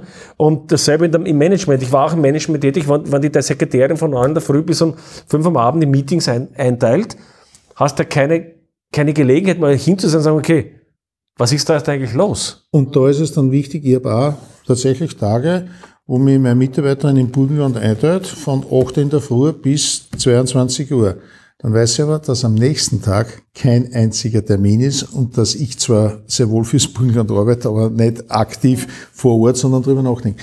Vielleicht noch eins, weil das könnte jetzt eine schöne Schlussklammer sein äh, zum Thema Nobelpreis. Ich habe einmal von einem Nobelpreisträger gehört, äh, was für eine Charaktereigenschaft ein Nobelpreisträger erfüllen muss. Ein Nobelpreisträger muss einmal als erstes sie hinsetzen und einmal sehr viel Fachwissen aufnehmen. Das zweite, er muss dann alleine sich befinden und diese Ideen mit sich selber ausdiskutieren. So, das ist einmal der, die Phase, wo du alleine sein können musst. Also du musst, nicht, du brauchst nicht aufmerksam heischend durch die Gegend gehen und soziale Kontakte brauchen. Dann kommt die Phase, wo du zum Manager werden musst, wo du schaust, dass du Geld für Labor und, und, und auftreibst. Das heißt, du musst jetzt auf einmal die Sprache der Wirtschaftsbosse sprechen. Dann hast du auf einmal meistens Mitarbeiter, das heißt, du brauchst Leadership, um diese Mitarbeiter auch in die Richtung zu bringen, mitzuarbeiten, wo du sie brauchst. Und in der nächsten Phase musst du äh, zum äh, äh, ja, äh, Populisten werden, weil du musst deinen Fachkolleginnen und Fachkollegen, die einmal prinzipiell davon ausgingen, dass sie dein Wissen eh nicht brauchen, so gut verkaufen wie ein Werbemanager, dass sie es akzeptieren. Und das sind schon sehr viele verschiedene Charaktereigenschaften, wo du sozusagen sowohl vom Hirnschmalz als auch vom Charakter, da sind schon viele Dinge. Und ich glaube, wir haben zum Beispiel in der Wissenschaft viele Leute, die, also ich habe einmal erlebt, da bin ich fast zusammengebrochen. Äh, man kann den Namen nennen, äh, der Professor Neumann.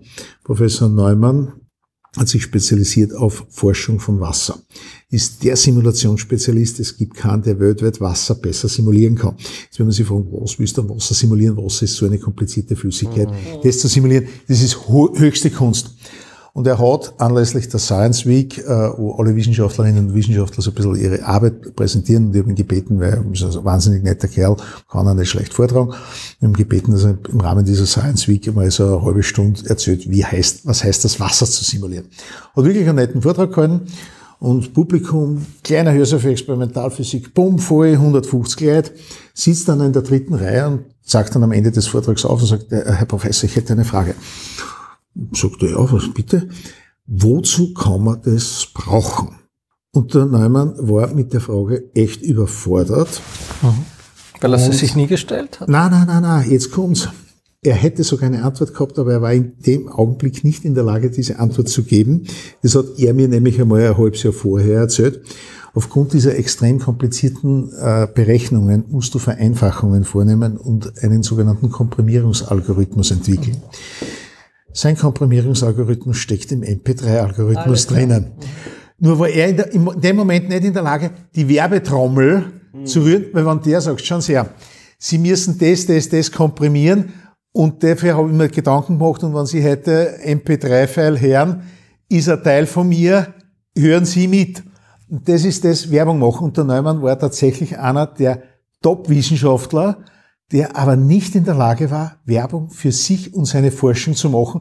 Der hat einfach gemacht und irgendwie ist er mit den, äh, denen zusammengekommen mit MP3 bei einer Konferenz und so, so ja, das geht. Der hätte, ich will es in Richtung Nobelpreis, aber der hätte wirklich bedeutend mehr Impetus haben können. Dem hat genau dieses eine Teil. Impact, Impact, Impact. Impact.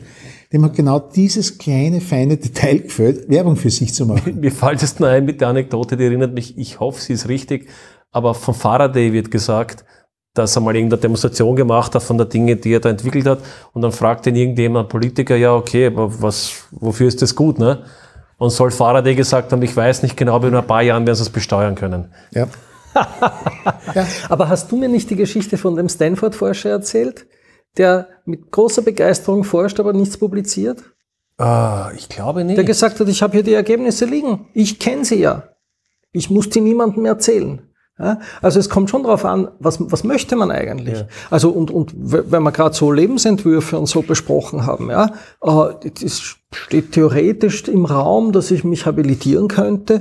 Ich habe mir das jetzt überlegt, ich habe noch sechs bis sieben Jahre zur Pension. Wozu soll ich mir das antun? Ich möchte möglichst bald, ja. möglichst gelassen meinem Bauernhof, meinen Bienen, der Fischerei und der Jagd mich widmen. Ich habe jetzt, weil du das fragst, ich habe mir tatsächlich an dem Tag, wo Professor Zeilinger Nobelpreis gemacht hat. Ich habe tatsächlich vorher und nachher viel programmiert und war eben da auch in meinen wissenschaftlichen Gedanken. Und dann geht um 12.01 Uhr Newsticker, Anton Zeilinger erhält Physik-Nobelpreis. Es ist natürlich so, dass zu dem Zeitpunkt ist Zeilinger, ist der Donny telefonisch nicht mehr erreichbar gewesen. Die ganzen Medien haben bei mir angerufen, Herr Gruber, können Sie uns, die, also da hat es dann schon tolle Fragen gegeben, zum Beispiel die Frage, Herr Gruber, können Sie uns kurz die Quantenmechanik in zwei Minuten erklären? Sage ich Ihnen nicht, Wieso mir nicht? Sage weil sie kein Studium der Physik haben und es ist nicht umsonst, dass man da einmal ein paar Jahre studiert. Und wenn man das in zwei Minuten zusammenfassen könnte, war es kein Studium, sondern eine Zweitprüfungsfrage der Quantenmechanik. Andere Frage war auch total super. Herr Gruber, können Sie ein bisschen äh, in Professor Zeilinger persönlich charakterisieren? Wie ist er denn so als Mensch? Sage ich, er ist ein Mensch. Äh, sagen Sie mir nicht besser, aber in zwei Minuten kann man einen Menschen so nicht charakterisieren. Naja, ein bisschen mehr, worauf ich dann äh, gesagt habe, okay, machen wir Folgendes. Äh, der Erwin Schrödinger, letzter, also vorletzter Physiknobelpreisträger, äh, hat äh, zehn, zwölfjährige Mädchen vergewaltigt. Mhm. Und Wirklich, Schrödinger? ja, Schrödinger, ja. Äh, Da gibt es sogar ein Tagebuch mit dem Titel Eintagsfliegen, wo er sogar seine Erlebnisse zusammengeschrieben hat. Das ist unter Verschluss in der Universität Bibliothek Innsbruck. Und da gibt es Polizeiprotokolle, also das ist definitiv verbrieft. Und der Konrad Lorenz war eigentlich ein gestandener Nazi. Minzerlinger ist Opportunist, würde ich sagen. ja, Opportunist. Minzerlinger ist eindeutig besser geworden. Besser beieinander. So, das war mal so die Antwort. Aber was jetzt noch, Wobei, da ist die Latte eher niedrig zum Überspringen. Die ist schon eher unterirdisch. Die Latte. Nein, mir, ist nichts, mir ist nichts Besseres eingefallen, was willst du sagen? So. Und dann bin ich, ich habe dann noch, es war Nein, aber es zeigt sehr schön, dass das irrelevant ist für die Leistungen des Wissenschaftlers, wie man privat ist. Ja, beziehungsweise der Punkt, dass es eben sehr oft widersprüchliche Menschen sind. Ich habe eine Episode bei Bertrand Russell gemacht, der einer der Humanisten der Zeit war, danach Friedensding. Da gibt's ein Buch aus den 30er Jahren, ich kann euch das Ding, was wollt. Unglaublich, da steht was über, über minder bemittelte Frauen und wie man da nicht, also ein Euthanasie-Handbuch im Grunde, in zumindest in einem Kapitel, ganz furchtbar. Ne? Und der Mann, der aber bis heute, wo ich sage, okay, da gibt's einfach zwei, zwei Teile von ihm und Bitte, die sind Albert- halt aus dem Kontext heraus bitte, Albert Einstein war charakterlich, um es ganz direkt zu sagen, eine Drecksau und genauso kann man sagen, Schrödinger, trotzdem die Schrödinger-Gleichung ist richtig und die Newton, Relativitätstheorie. Newton war auch nicht gerade ein freundlicher Mensch mit Leibniz und so weiter. Also Aber was ich eigentlich nur erzählen wollte, war folgendes. Und ich habe dann am Abend bin ich wieder vor meinem Computerprogramm gesessen und habe mir so die Frage gestellt, die man sich natürlich auch irgendwann einmal stellt, naja, könnte er das zum Nobelpreis führen? Und dann bin ich zu einer spannenden Antwort für mich gekommen. Es ist eigentlich wurscht, wo es hinführt. Ich persönlich will es wissen. Und ja, ich will dann auch die Gesellschaft teilhaben lassen, die mir diese und jene Möglichkeiten gibt. Das heißt, es ist natürlich meine Verantwortung, es zu veröffentlichen. Aber primär geht's mir darum, dass ich es jetzt einmal wissen will und nicht für Ruhm, Ehre, Vaterland oder was auch immer, sondern wirklich für mich persönlich. Es ist mein Ego-Trip. Und ich muss ganz ehrlich sagen, ich habe mich da mit einem sehr angenehmen, wohligen Gefühl niedergelegt, bin dann am nächsten Tag in der Früh zu meinem Spar einkaufen gegangen, habe meine äh, zwei Semmeln in der Früh geholt, wie man es jeden Tag holt. Und das Schöne war das, dass die Bäckerei, die Verkäuferin an der Bäckerbudel zugekommen ist und mir zum Nobelpreis von Anton Zeilinger gratuliert hat. Das, ist das war echt Und damit, glaube ich, das war ein wunderschönes Schlusswort. Vielen Dank, Herr Gruber, für das Gespräch. gerne. Wir haben zwar, muss ich sagen, nur eine Frage oder zwei Fragen von meiner Liste beantwortet, was aber völlig wurscht ist, weil wir wunderbar abgedriftet sind. Herzlichen Dank für das Gespräch. Gerne. Lieber Erich, dir natürlich auch herzlichen Dank. Viel habe ich nicht gesagt, Stammgast. aber das macht nichts. Und für alle, die mehr vom Erich hören wollen, da gibt es auch eine andere Episode, eine wunderbare, die wir bei deinen Schafen aufgenommen Genau, haben. über die Evolution. Wo das eine Schaf dann hineingekommen ist ins Haus, was ja, geregnet ja, hat. das Lämmlem. Genau. Vielen Dank, Dankeschön.